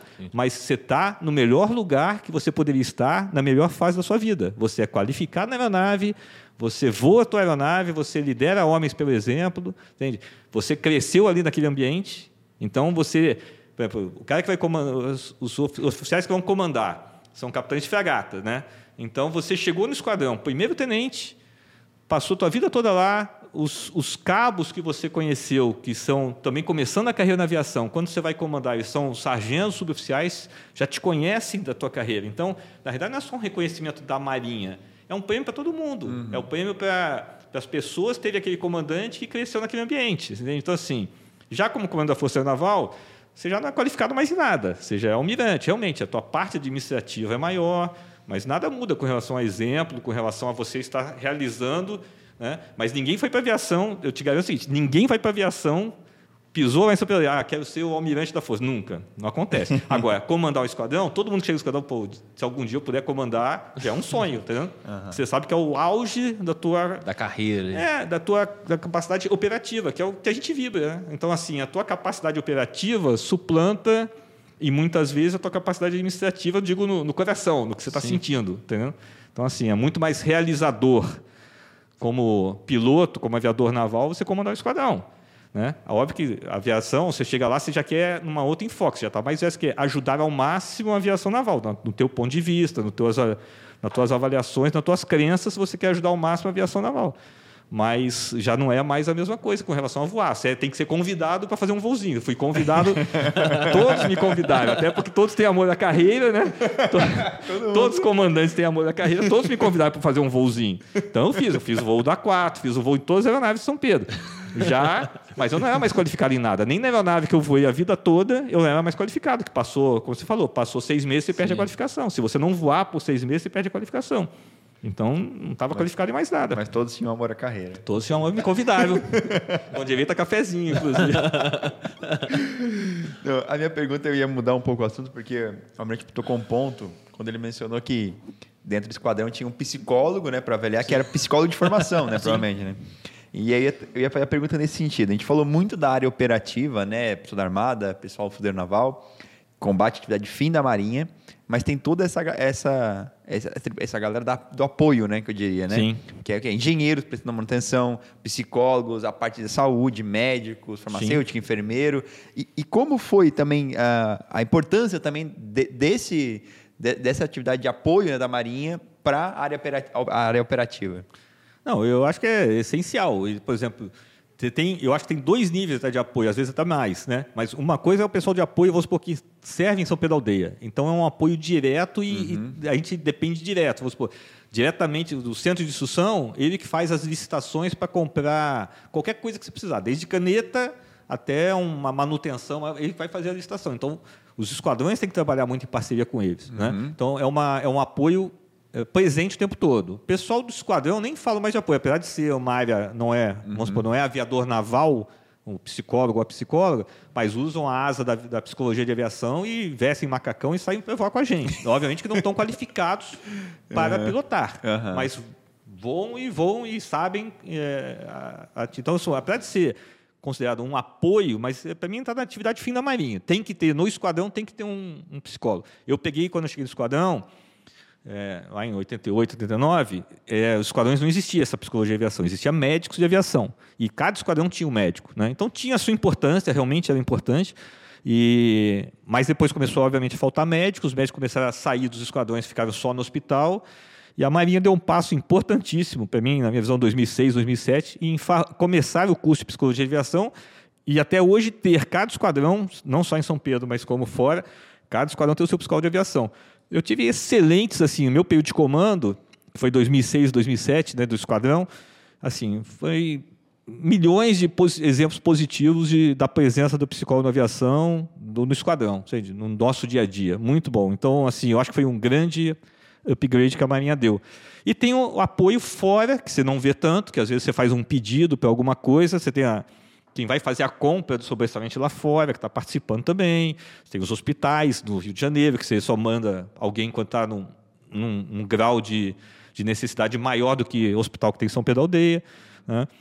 Então, assim, também é importantíssimo, entende? É, eu acho que o mais. Ah, só que é, é, eu tentava falar isso na, quando eu estava comandando a força. Né? Só que não pode perder é, é, o foco. Você entende que quando eu cheguei na Força, naturalmente, o a comando da Força Naval é, é uma organização militar de almirante. Não, é a mais importante da área, né, acima dos esquadrões. Eu sou é, chefe dos esquadrões. Mas o que eu tentava falar para o meu pessoal da tripulação é o seguinte: a gente só existe, só existe comando da Força porque tem um esquadrão. Porque a atividade fim da Marinha, a Marinha precisa de esquadrão, a Marinha precisa de navio, a Marinha, a Marinha precisa dos fuzileiros navais. O, o resto é apoio. Então, como teve, graças a Deus, a Marinha teve vários esquadrões concentrados, necessidade de criar uma força para tomar conta. Mas a atividade fim do comando da força é apoiar os esquadrões. Então, apesar de serem comandos de fragata, o que eles falaram para mim tem que ter um peso maior na minha avaliação, no meu, quando eu for ponderar os dados, do que outros oficiais de outros lugares falando, entendendo? Porque eles estão sentindo mais o problema e eles são atividade fim. É isso que eu acho que tem que ter sempre esse foco, né? Uhum. Tem que existir o apoio, claro, mas tem que ter o foco do qual é a atividade fim. A Marinha só existe para navio, é, aviação, fuzileiros e outras atividades. Submarino, mergulhador de combate, uhum. essas coisas todas assim, né? Que são atividade fim da, da defesa. Operativo, no Exatamente. Caso. É minha visão, hein? Não, é, Paulo é, Ricardo. Faz, faz, muito sentido mesmo. Paulo Ricardo, minha visão. Bem, bem legal. É, o senhor comentou também, Almirante, que teve inúmeras situações em que o psicólogo é, de aviação, a versão que fala da psicólogo Sim. de aviação, é, se mostrou mostrou um ponto muito positivo ali durante o seu, o seu, ano de comando. Você consegue comentar um, um assim para Sim, gente? assim, nós tivemos assim. É, tem vários conselhos né, nos esquadrões. Então, você tem o Conselho de Segurança, tem o Conselho de Prevenção de Acidentes Aeronáuticos, você tem vários conselhos. E tem, eu não vou lembrar de todos os nomes agora, tem mas tem um conselho que a parte de, de avaliar como é que estão se comportando os oficiais, os aviadores navais ou os mecânicos, os aeronavegantes, de uma forma geral, na questão de, de reagir a, a, a, a, coordenação de cabine, de cockpit, né? como é que é o ambiente, isso aqui. E, e às vezes você tem um oficial que está passando por algum alguma dificuldade fora da aviação, dificuldade familiar, dificuldade, mas que influencia no, mas que influencia no desempenho dele, né? E às vezes esse oficial ele não se a pessoa é mais expansiva, fala mais, ele pode falar para um grupo de pessoas o que ele está passando. Outros vão se fechar mais, né? e vão reagir de forma diferente. Então, e dificilmente um, um tenente vai chegar para um comandante do esquadrão, que é capitão de fragata, não, chefe, estou passando por isso, por isso. Ele vai falar para uma outra pessoa. Né? Mas, então, assim, o psicólogo é importante ele estar tá atuando nesse meio todo. E dentro do conselho, e aí sim, o conselho tem o, o sigilo de quem está se tratando, como se fosse um, um, um médico, um psicólogo, uhum. E ali é feito o, o que, que, que é sugerido fazer? É sugerido fazer isso, fazer aquilo, ouve-se todo mundo e, obviamente, o comandante tem que tomar a decisão, que a decisão é do comandante, mas escuta todo mundo. Então, aconteceu da gente ter que é, tirar a aeronavegante da escala de voo, entende? por comportamento. Uhum. Né? É, óbvio que esse comportamento estava sendo estava ruim porque estava tendo problemas extra, extra esquadrão, mas estava afetando o esquadrão, estava afetando o voo. Ele estava sendo agressivo com outros tripulantes, né, em alguns momentos, tudo mais. Então, ele colocar em risco todo mundo no fim das contas. Exatamente. Então ele foi afastado e o dia a dia do psicólogo também, porque às vezes é, esse é o, esse é o extremo, é chegar no conselho um nome, fulano de tal, para a gente discutir o que está acontecendo com ele. Uhum. Mais importante do que isso era o papo com o psicólogo direto, que o psicólogo, apesar de ele trabalhar no departamento de segurança, ele é um assessor direto do comandante, do imediato, uhum. do comandante. E no papo do dia a dia, eu, eu tive, peguei um excelente oficial que estava lá comigo e vinha falando, pô, chefe, eu acho que fulano de tal está precisando várias uma, uma conversinha, ali, né? é, exatamente, que é da área dele, né? Está precisando ter uma conversinha sobre isso. Eu acho que esse aqui está tendo um certo atrito entre fulano e Beltrano. Então, assim, as coisas se antecipavam muito, entende? Então, facilitava muito o trabalho. O esquadrão... O que eu falo? A grande vantagem é essa. Todos são voluntários. Todos que estão lá são voluntários. Então, é, é muito fácil. E, além disso, Almirante, é, durante o seu comando na Força Aeronaval, qual... Se eu tenho um ponto marcante assim que você poderia comentar para quem não tem nem conhecimento de como funcionam as coisas lá dentro, assim? Ah, tem assim, é, eu sou muito operativo, né? Eu sou assim, eu sou muito uhum. mais da área técnica, eu gosto dessa área, né? Então assim, algumas coisas que aconteceram que eu achei, para mim, que foram vitórias da, da, nossa equipe do período que eu estava lá, vamos dizer assim, da minha equipe, vamos dizer assim, né? É, o, o, São Paulo já estava sem operar há muito tempo, chegou o Bahia, antes do Atlântico chegou o NDM, na, é, navio DOCA Multipropósito Bahia, que tinha capacidade de operar noturno, né? O que, que acontecia até então? Dos esquadrões de São Pedro Aldeia, o único que, que podia ter continuado operando noturno e operou era o, o esquadrão que eu, que, eu, que eu servi, que era o Lynx, né, da aeronave era Lynx, que as fregatas continuavam existindo, continuavam operando noturno. Os outros esquadrões só operavam noturno quando tinha porta-aviões. Então, o esquadrão de anti-submarino, que é o HS, o esquadrão de emprego geral, que tem os Super Pumas, que é uma nave sofisticada, altamente tinham parado de operar noturno, embarcado. Uhum. Né? Tem e um esquadrão anti-submarino. Tem um esquadrão anti-submarino. É, Exatamente. Tem o esquadrão só, que é o Seahawk. É o esquadrão é. que, que lota os Seahawks, ele é voltado para a guerra é. submarina. Apesar de poder lançar mísseis de superfície, né? ele tem outros armamentos, mas a atividade fim dele é colocar o sonar na água em busca do submarino. E, obviamente, com armamento, anti-submarino e tudo mais. Tem um esquadrão, que é de emprego geral, o, segundo esquadrão de emprego geral são as aeronaves maiores. Essa aeronave grande, que é o, no meio civil, chama 225. Para a gente é o. Agora deu branco. Eu chamo de o H-15 da Marinha, né? o H-15, que aí você faz lançamento de paraquedista, transporte de tropa, transporte de material pesado. Essas aeronaves têm condições de operar noturna, mas ficaram muito tempo sem operar. Então, muito, muito tempo mesmo, porque o São Paulo pagou muito tempo. Então, nós tínhamos quase que uma geração de oficiais que não, não tinham operado noturno. E com a vinda do Bahia, a gente conseguiu, resgatando dos comandantes, principalmente, que alguns ainda tinham pousado noturno quando eram tenentes, passaram quase a vida toda se pousar, com muita disposição, com muito treinamento em terra, muita padronização. É uma fase extremamente difícil, crítica, né? E a gente conseguiu voltar a operar noturno do Bahia. Pousar noturno no Atlântico é até mais tranquilo, porque o Atlântico é maior que o Bahia. Né? Então, o Bahia já é um navio doca, já é um navio grande, não é um, uma fragata, é, um, é uma, uma, uma, pista grande, um, um convoo grande, né? então é mais fácil. Mas foi assim, foi uma grande vitória, uma grande vitória mesmo. E a outra foi fazer a manutenção da. A gente estava na época fazendo é, a Unifil, que era uma missão de paz no Líbano, né? E estava sempre o um navio brasileiro lá com uma com um super com uma aeronave Lynx embarcada e era muito difícil, porque o navio tinha quase dois meses de deslocamento para ir para o Líbano, fazia, ficava seis meses do Líbano, se não me engano, uhum. eu acho que eram seis meses, mais dois meses voltando. Então você ficava sem aeronave no esquadrão, uma aeronave, você ficava quase um ano todo sem aeronave, sendo que desse quase um ano ela operava só seis meses, os outros é. eram trânsito, né? Uhum.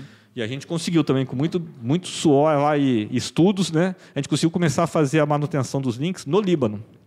Então a gente ah. levava, a aeronave ficou lá. Então os navios trocavam, mas a aeronave só pulava de um navio para o outro.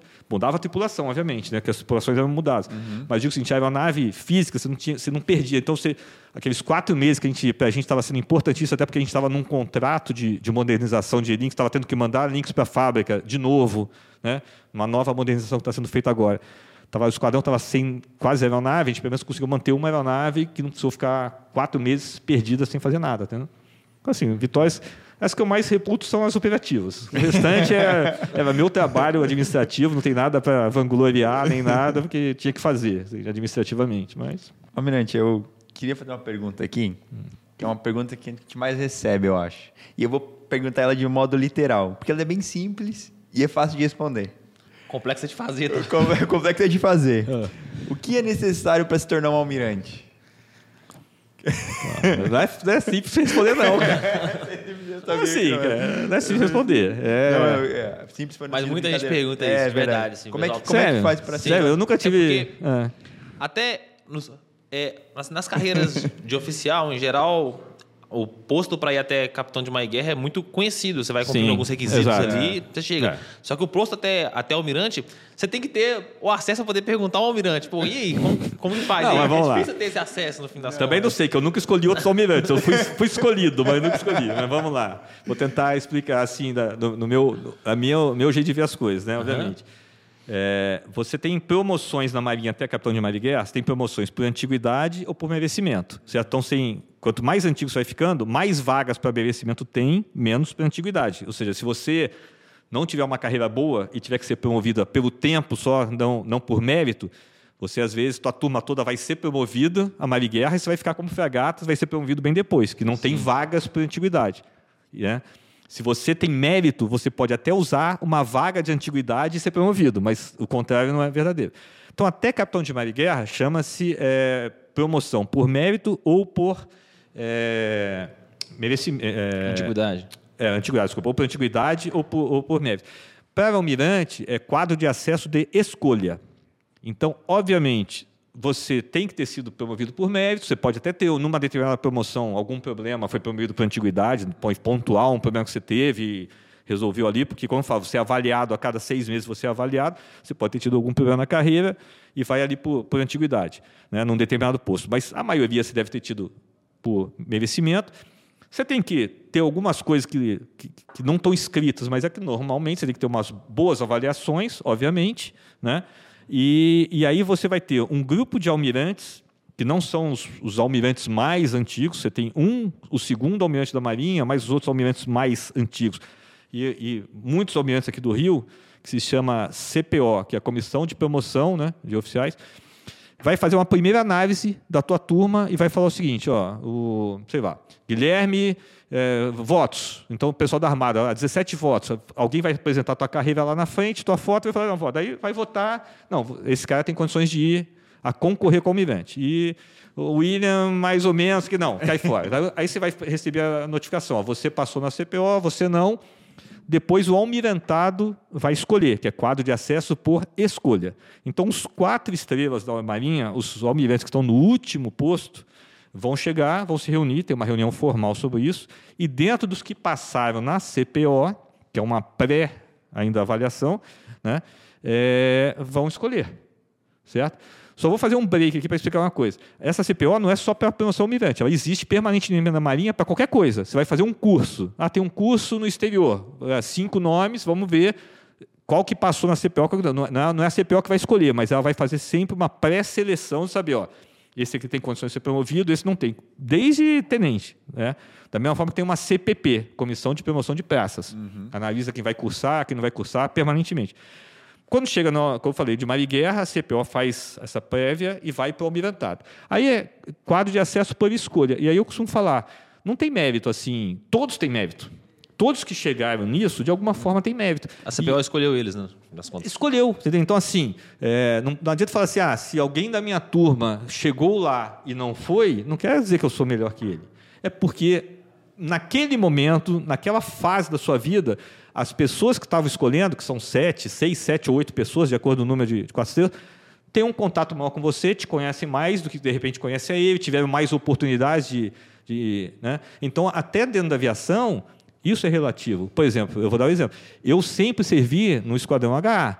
O Esquadrão HA é o que embarcava nas fregatas, certo? Embarcava nos navios, uhum. sempre embarcou. Então, meu contato com outros oficiais da Armada sempre foi muito maior.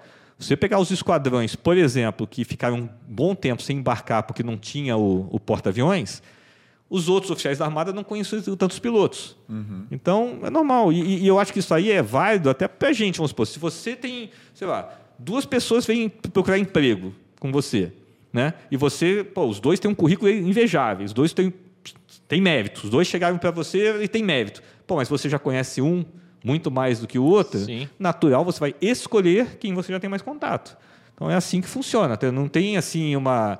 Ah, não, esse aqui tem mais ponto, vou levar esse do uhum. que esse. Não. Chegou lá, passou pela CPO, chegou lá, todos têm chance de ir ao almirante.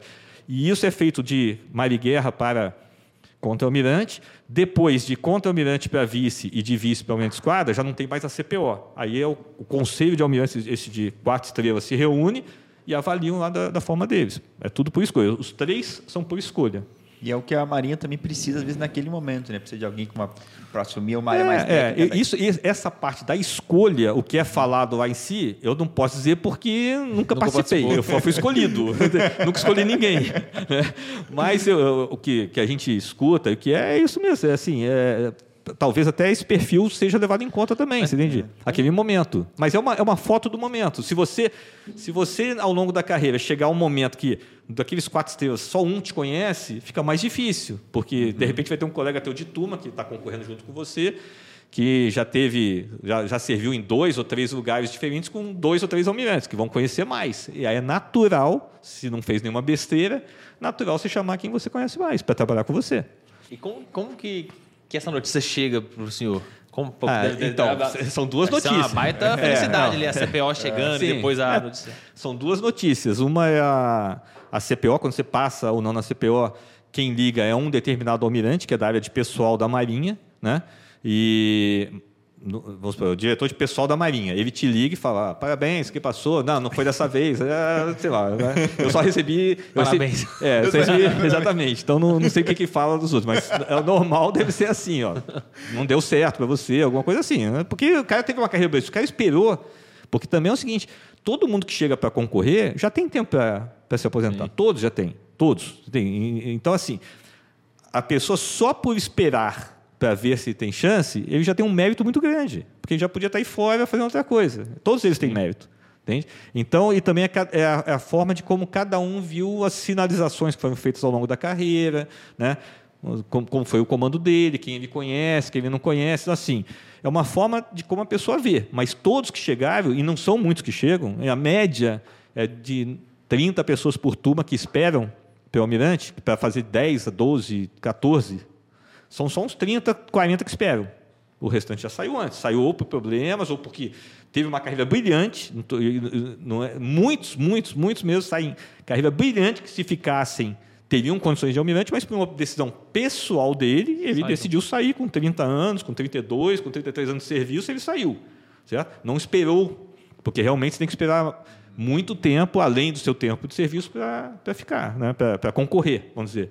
Então, a Marinha tem excelentes comandantes, excelentes comandantes na reserva, que seriam excelentes almirantes. Não tenho dúvida disso também. Mas por decisões pessoais, decidiram sair antes, entende? E, Isso a- acontece. e quando o senhor recebeu a, a, A notícia. a notícia, como é que, como é que Então, foi? daí O que o foi, a DPMM, liga, ah, parabéns, que já passou. Eu, eu- o que aconteceu? Às vezes acontece você passar na CPO, mas não ter vaga para você, porque você passa num, num grupo, obviamente que eles mandam para os almirantes um grupo maior do que o número de vagas que tem. Então você sabe, ah, vão ter três vagas para almirante agora, mas eles mandam, sei lá, uns 20 nomes lá para cima, né? Então eu já tinha recebido na, da CPO uma notícia, uns, sei lá, uns seis meses antes, ó, parabéns, você passou na CPO, mas eh, a turma provavelmente não vai chegar em você. O almirantado não vai nem chegar em você a escolha, vai, porque vai por antiguidade, né? Então, aí eu falei, tá bom, isso aqui. Então, aí recebi a segunda, e na minha turma especificamente, na minha promoção, aconteceu de, de ter a CPO num dia e três dias depois já ter almirantado, porque às vezes demora 15 dias entre um e outro. Aí foi três dias depois, aí já me ligaram, aí já é o diretor-geral de pessoal da Marinha, já é um quatro estrelas, né? que liga e fala parabéns, isso aqui, dá os parabéns, que foi promovido almirante. Não fala qual é o teu próximo posto, porque teu próximo trabalho. Quem fala que é o próximo trabalho é o comandante da Marinha. Aí passa um tempinho, o comandante da Marinha liga, te dá os parabéns e fala: "Ó, então estou te escolhendo para você. Minha, minha primeira função como almirante foi em Brasília. Você vai lá para o Estado-Maior da Armada, vai em Brasília. Isso aqui. Eu falei, tá bom, ótimo. Cara. Feliz da vida. E, o- e quando o senhor recebeu a ligação, pensou assim, pô, será que agora valeu? Tipo, Não, mas é, isso aí Foi. é. A emoção, é, a Com emoção certeza. veio. Isso aí, com certeza. Com certeza. Você está lá, você está.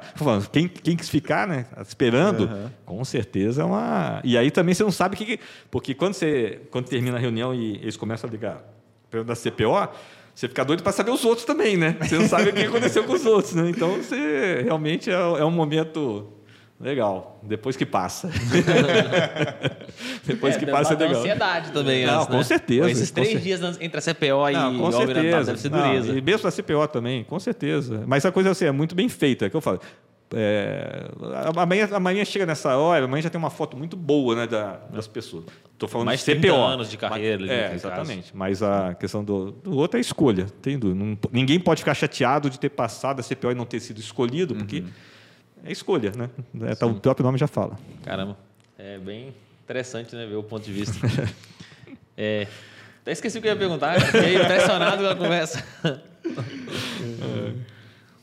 Eu ia perguntar, eh, além do Almirante falou em algumas, em algumas coisas que ele glorifica de poder feito, participado né, dessa missão toda, e dificuldades, desafios, né, aquele momento que o senhor, putz, será que, que agora vai dar certo?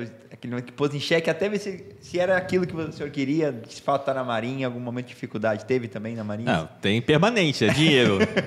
não meu, não, não é o salário, eu digo, não. O salário também, mas eu digo o dinheiro para as coisas, né, para as atividades. Né? A aviação é uma atividade cara, não tenha dúvida disso. Navio é uma atividade cara. E quando você vai para a mesma atividade dual, que chama, né? tipo assim, mesma atividade que, que você tem um navio mercante mais um navio de guerra, o navio de guerra custa mais caro para fazer, para projetar, para construir, para manter. Custa muito mais caro. Então, o sistema de armas, você botar num navio um sistema de armas, navio de guerra, é muito caro. É o mais, é o mais caro do navio o sistema de armas. Então, assim, você tem comprar um míssil, né? a aeronave também. A aeronave, você tem uma aeronave versão civil, mesmo a aeronave que eu falei, o H-15 da Marinha, que é o 225 da versão civil, que voa aí para a plataforma e tudo mais.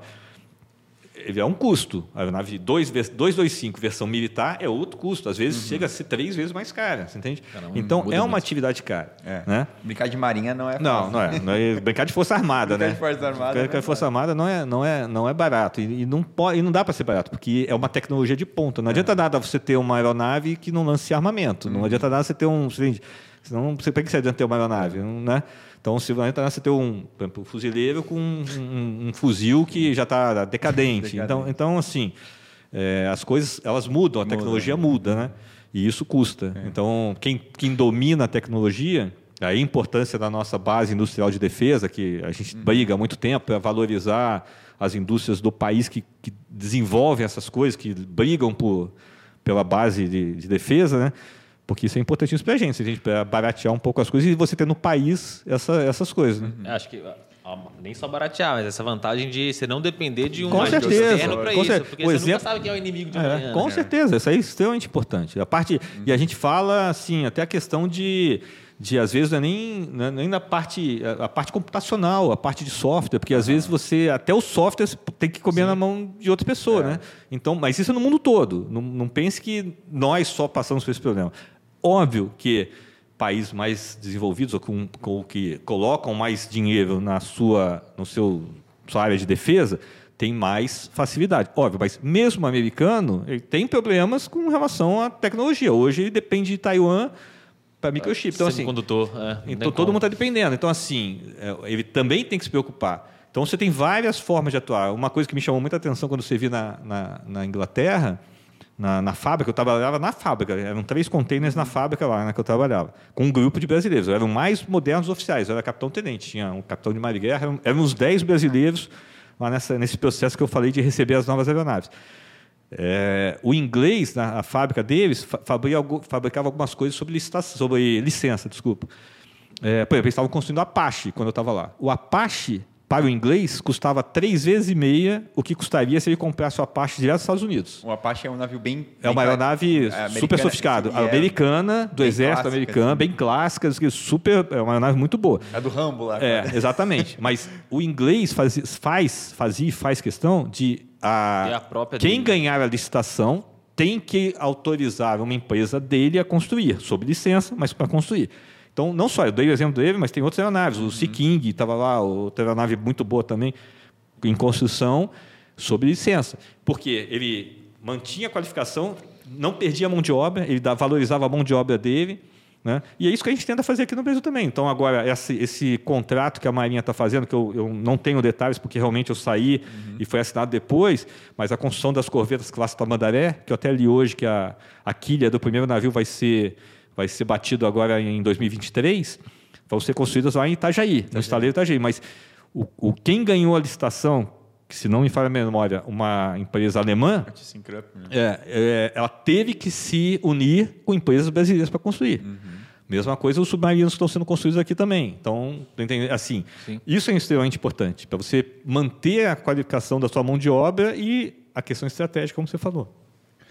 Eu, eu ia fazer uma pergunta agora até meio curiosa, que eu- o papo está tão alto nível que eu fiquei até com vergonha agora, mas eu ia perguntar o seguinte, quando o senhor falou de lançar míssil, a, a nave lança míssil, como foi para o senhor a primeira vez que pegou o joystick lá do, do navi- do- da aeronave e soltou o míssil lá? Não, então, a- acho que é, é o sonho de toda criança. A gente joga videogame, a gente quer ver lá o É, videogame. mas, mas, mas aí você vai lançar muito mais no videogame do que no real, porque Porque o real é pro caro. custo do míssil, ele é caro. absurdamente caro. Quanto que custa um míssil assim, amigo? Ah, você vai ter míssil desde, sei lá, se for míssil de.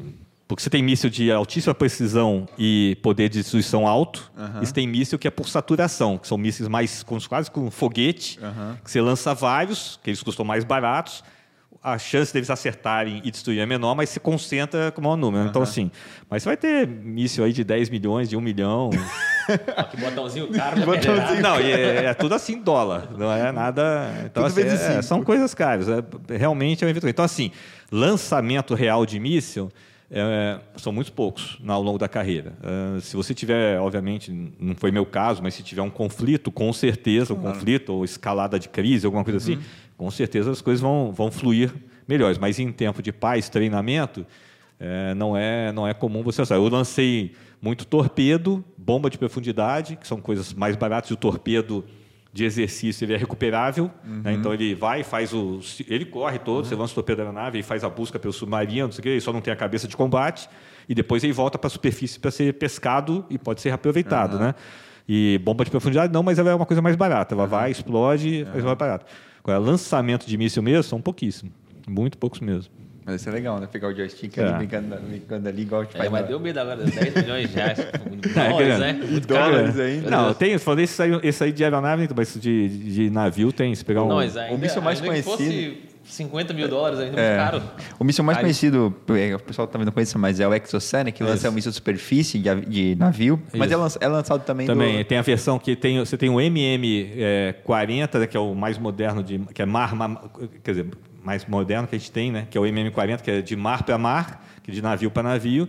E tem o AM39 que nós temos, que é lançado do ar para, Para deu- é, para- que hoje duas aeronaves eu vou estar dando informação que eu não sei se é verídica. Eu não sei. realmente. nós temos, nós temos aeronaves, com certeza nós temos aeronaves, tipos de aeronaves que lançam é, o que você AM30, é, com certeza. Show. Legal. Já lançaram, inclusive, hein? Já, já fizeram lançamento, inclusive. Almirante, é, o que, que- eu queria voltar nessa pergunta, a gente estava falando de quando o senhor virou almirante, né? O que, que o senhor sentiu que mais mudou, assim, do dia que o senhor deixou de ser comandante e virou almirante? A cor das platinas. não, não é assim.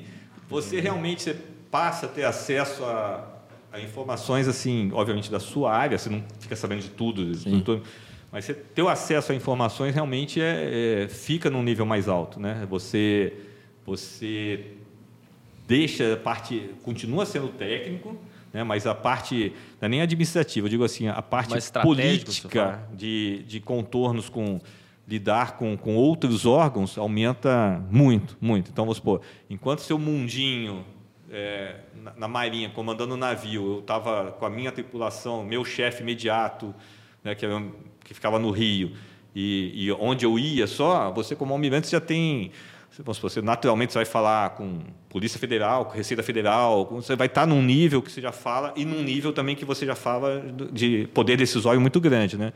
Então, com certeza aumenta bastante seu poder decisório em na, na área que você está atuando, né? E, e aí você, mesmo sendo almirante recém-promovido, tem muitas reuniões com os almirantes quatro estrelas, você vai dar uma assessoria que podem concordar, não concordar, ou pelo menos vão ouvir teu ponto de vista, né? E daí aquele assunto você domina tecnicamente, aí você vai lá, você faz o estudo, tudo, faz a apresentação para eles, para eles tomarem as decisões, decisões mais críticas, quando envolve mais recursos e tudo mais, se- o que, que vai ser comprado, o que, que vai ser deixado de comprar, que vai- são levados para decisões no nível mais alto que o seu, né? Então, assim, você tem que se preparar tecnicamente, todos Desde o comando da força, às vezes vai falar na, com os quatro estrelas, que vai, ah, vou fazer uma mudança no curso e vai envolver isso ou aquilo. Você tem que levar o assunto, às vezes, para lá. Então, o nível de, de, do trato dos assuntos realmente sobe de nível, bastante. Legal. Bom, por fim, para finalizar, eu queria perguntar uma, uma pergunta muito boa para o Almirante, que é... O senhor trilhou uma carreira, com certeza, gloriosa pela Marinha, né? O posto que todo mundo quer chegar, oficial Se general. orgulha muito, né, se orgulha, né? Dá para ver que realmente gosta da Não, área. não, olha só, eu deixava, sinceramente, eu me orgulho, óbvio, da Marinha, da- de, de, de, de almirante, porque é, é- é uma conquista, não tenho dúvidas, mas eu me orgulho da Marinha, Da de- Marinha, de ter sido, ser oficial de Marinha. Isso eu me Sim. orgulho desde segundo tenente, não tem, sabe, desde aspirante, mas oficial, segundo tenente, esse é meu orgulho. E ter sido da aviação também é um grande orgulho. Ah, é, Assim, como eu falo, almirante, Óbvio que é uma vitória, mas é, foi um, um passo normal que outros amigos meus poderiam ter dado passo normal, que talvez algum que, que fosse almirante e eu não fosse, saiu antes por decisão pessoal. Eu quis ficar. Entende? Então, ele, quis ele não quis concorrer, eu concorri. Mas, então, traz, assim, traz um... Esse é pessoal, mas, assim, orgulho, orgulho mesmo é Ter sido da Marinha. oficial de marinha. Eu acho que a, a- acho que a questão de ser almirante até porque, por ter feito um grande trabalho É, pela Marinha, é uma sim, consequência sim, do, com certeza, da coisa. concordo. com isso, é. E eu, eu- e o sentido de orgulho também é, é porque, até pra gente aqui, poder conversar com o senhor é, é, mas muito olha só, mas, sabe? é, só que- Não, então vocês, estão, vocês É- não é estão convidando. Vocês não estão convidando as pessoas direito, porque só convidar que vão querer vir aqui. Até o Almirante Ó, da. Ativa viria aqui numa boa falar com vocês. É, olha só. É, a carreira toda, cara, você. A Marinha tem que divulgar. Porque é o que eu falo, é muito. Às vezes eu ia para desfile de 7 de setembro lá em Brasília, aí pousava aquele helicóptero de Marinha, a gente pousava lá na esplanada para fazer o desfile, né? Sempre teve essas. Aí vinha o pessoal, assim, o pessoal local civil para perguntar, eu fazia maior prazer em divulgar, porque a Marinha tem que ser divulgada, porque senão a Marinha, os navios vão estar sempre fora dos olhos das pessoas. A não ser que seja atracado e aí não está fazendo Aham. muita coisa aos, aos olhos do, do cidadão. Quando a Marinha estiver fazendo muita coisa, nenhum cidadão vai estar vendo. Tá vendo, Essa é a verdade. É verdade, então, quando tiver fazendo, ou vai estar lá em cima, ou vai estar debaixo d'água, ou vai estar no E mar. muito distante, né? E muito, distante. Então, assim, é importante para a Marinha. Então, eu não tenho dúvida que se vocês convidarem, o- os almirantes da Ativa vêm aqui também fazem. A gente, a gente, eu, quando estava nos Estados Unidos, fui dar palestras sobre o Brasil e sobre a Marinha do Brasil em escolas locais, ali também convidado, também é normal, não tem problema não. Bom, O senhor sabe que agora que o senhor falou isso, vamos pedir, vamos pedir Vamos aqui pedir, no comentário para o senhor voltar. Vou pedir, é. com, com o almirante ainda. Com o Ah, almirante. mas daí é problema de vocês. Já convidar ou não convida ninguém, não. Não, então, eu ia perguntar que a gente tem muita gente ouvindo que tem esse, exatamente essa questão, né? De querer entrar na Marinha, que É. busca esse sonho de, de ser um oficial da Marinha ou até né, ser, entrar para a Marinha como praça. Mas a pergunta é, eu queria que o senhor desse uma mensagem para as pessoas que querem entrar para a Marinha, Hum. mas com uma, um uma visão diferente. Se o senhor pudesse voltar no tempo e falar para o aspirante Paulo Ricardo É. na Escola Naval antes de entrar, o que o senhor falaria visando essa entrada na Marinha? Ah, Eu falaria para estudar mais matemática, ah, uma brincadeira à parte. que Se eu, se, eu, se, eu, se eu tomasse pau na marinha, eu sabia que tinha sido a prova de matemática.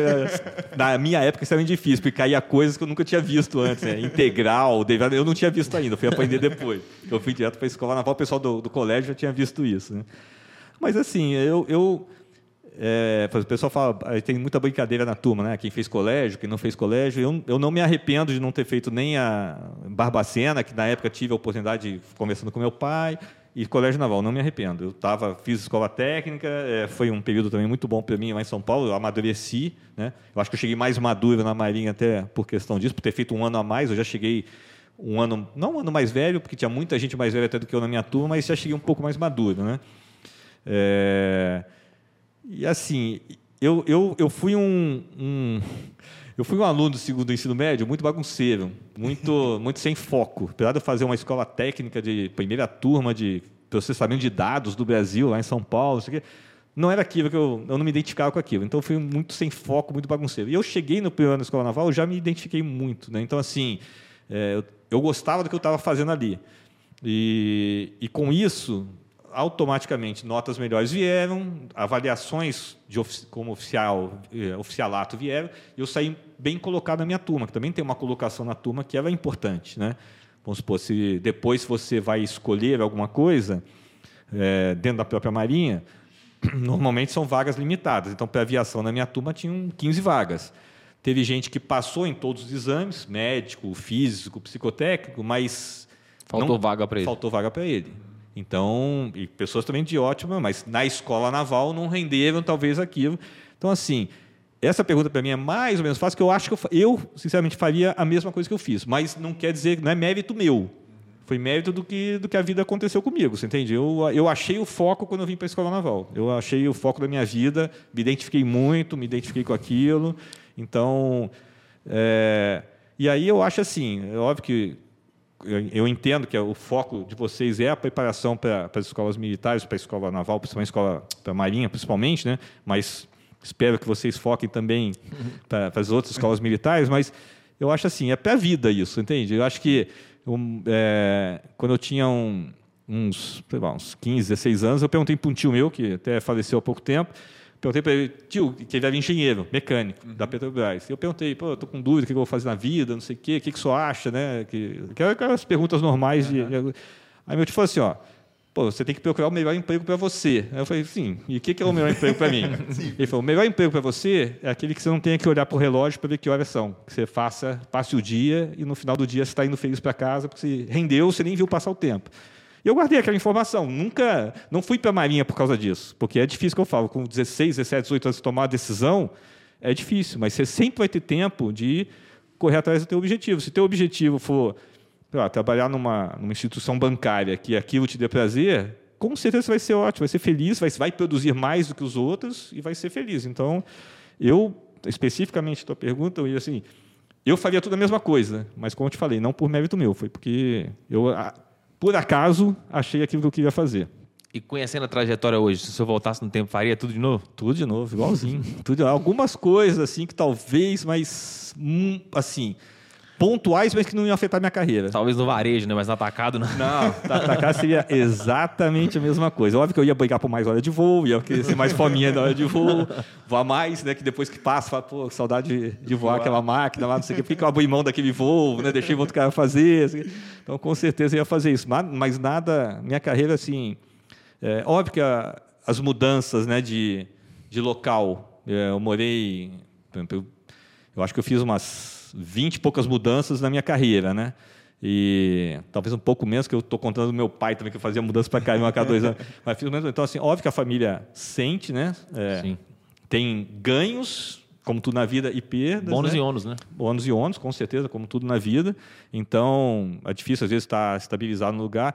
Eu dei sorte nesse ponto que eu consegui, quando eu fui para Brasília, ficar um tempo maior em Brasília, não, não, não na minha carreira. Eu saí de Brasília várias vezes, mas eles saíam, às vezes ficavam um ano comigo, voltavam mais cedo para não perder as escolas, né? assim, é, as vagas que eles tinham em escola. Então, então, assim, mesmo quando eu fui para os Estados Unidos também, eles já estavam entrando na faculdade, eles foram comigo, mas só ficaram um tempo e voltaram.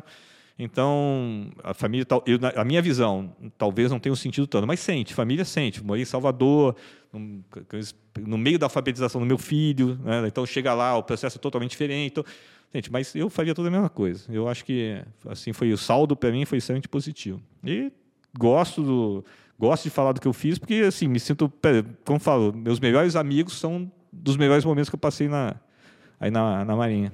Legal.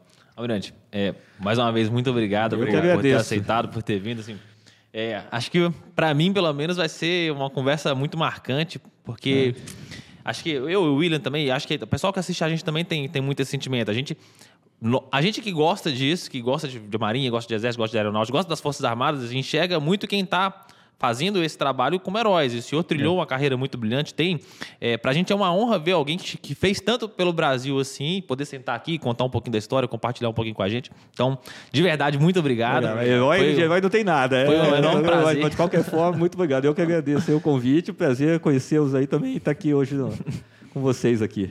Muito Legal, obrigado, tá bom? Pessoal, então fica assim. Foi mais um episódio aí do 01 Cast. Eu espero que vocês tenham gostado. Se vocês quiserem fazer alguma pergunta aí pro Almirante Paulo Ricardo, deixa aqui nos comentários e aí a gente tenta falar com ele, mandar uma mensagem para ele. Também comenta aqui quem que vocês gostariam que a gente trouxesse aqui no podcast, né? O que, que vocês gostariam que a gente tivesse perguntado. Curte, compartilha, segue a gente nas redes sociais aí, lá no Instagram a gente tá sempre avisando quais são os episódios da semana e valeu. Ó, mão errada. Valeu.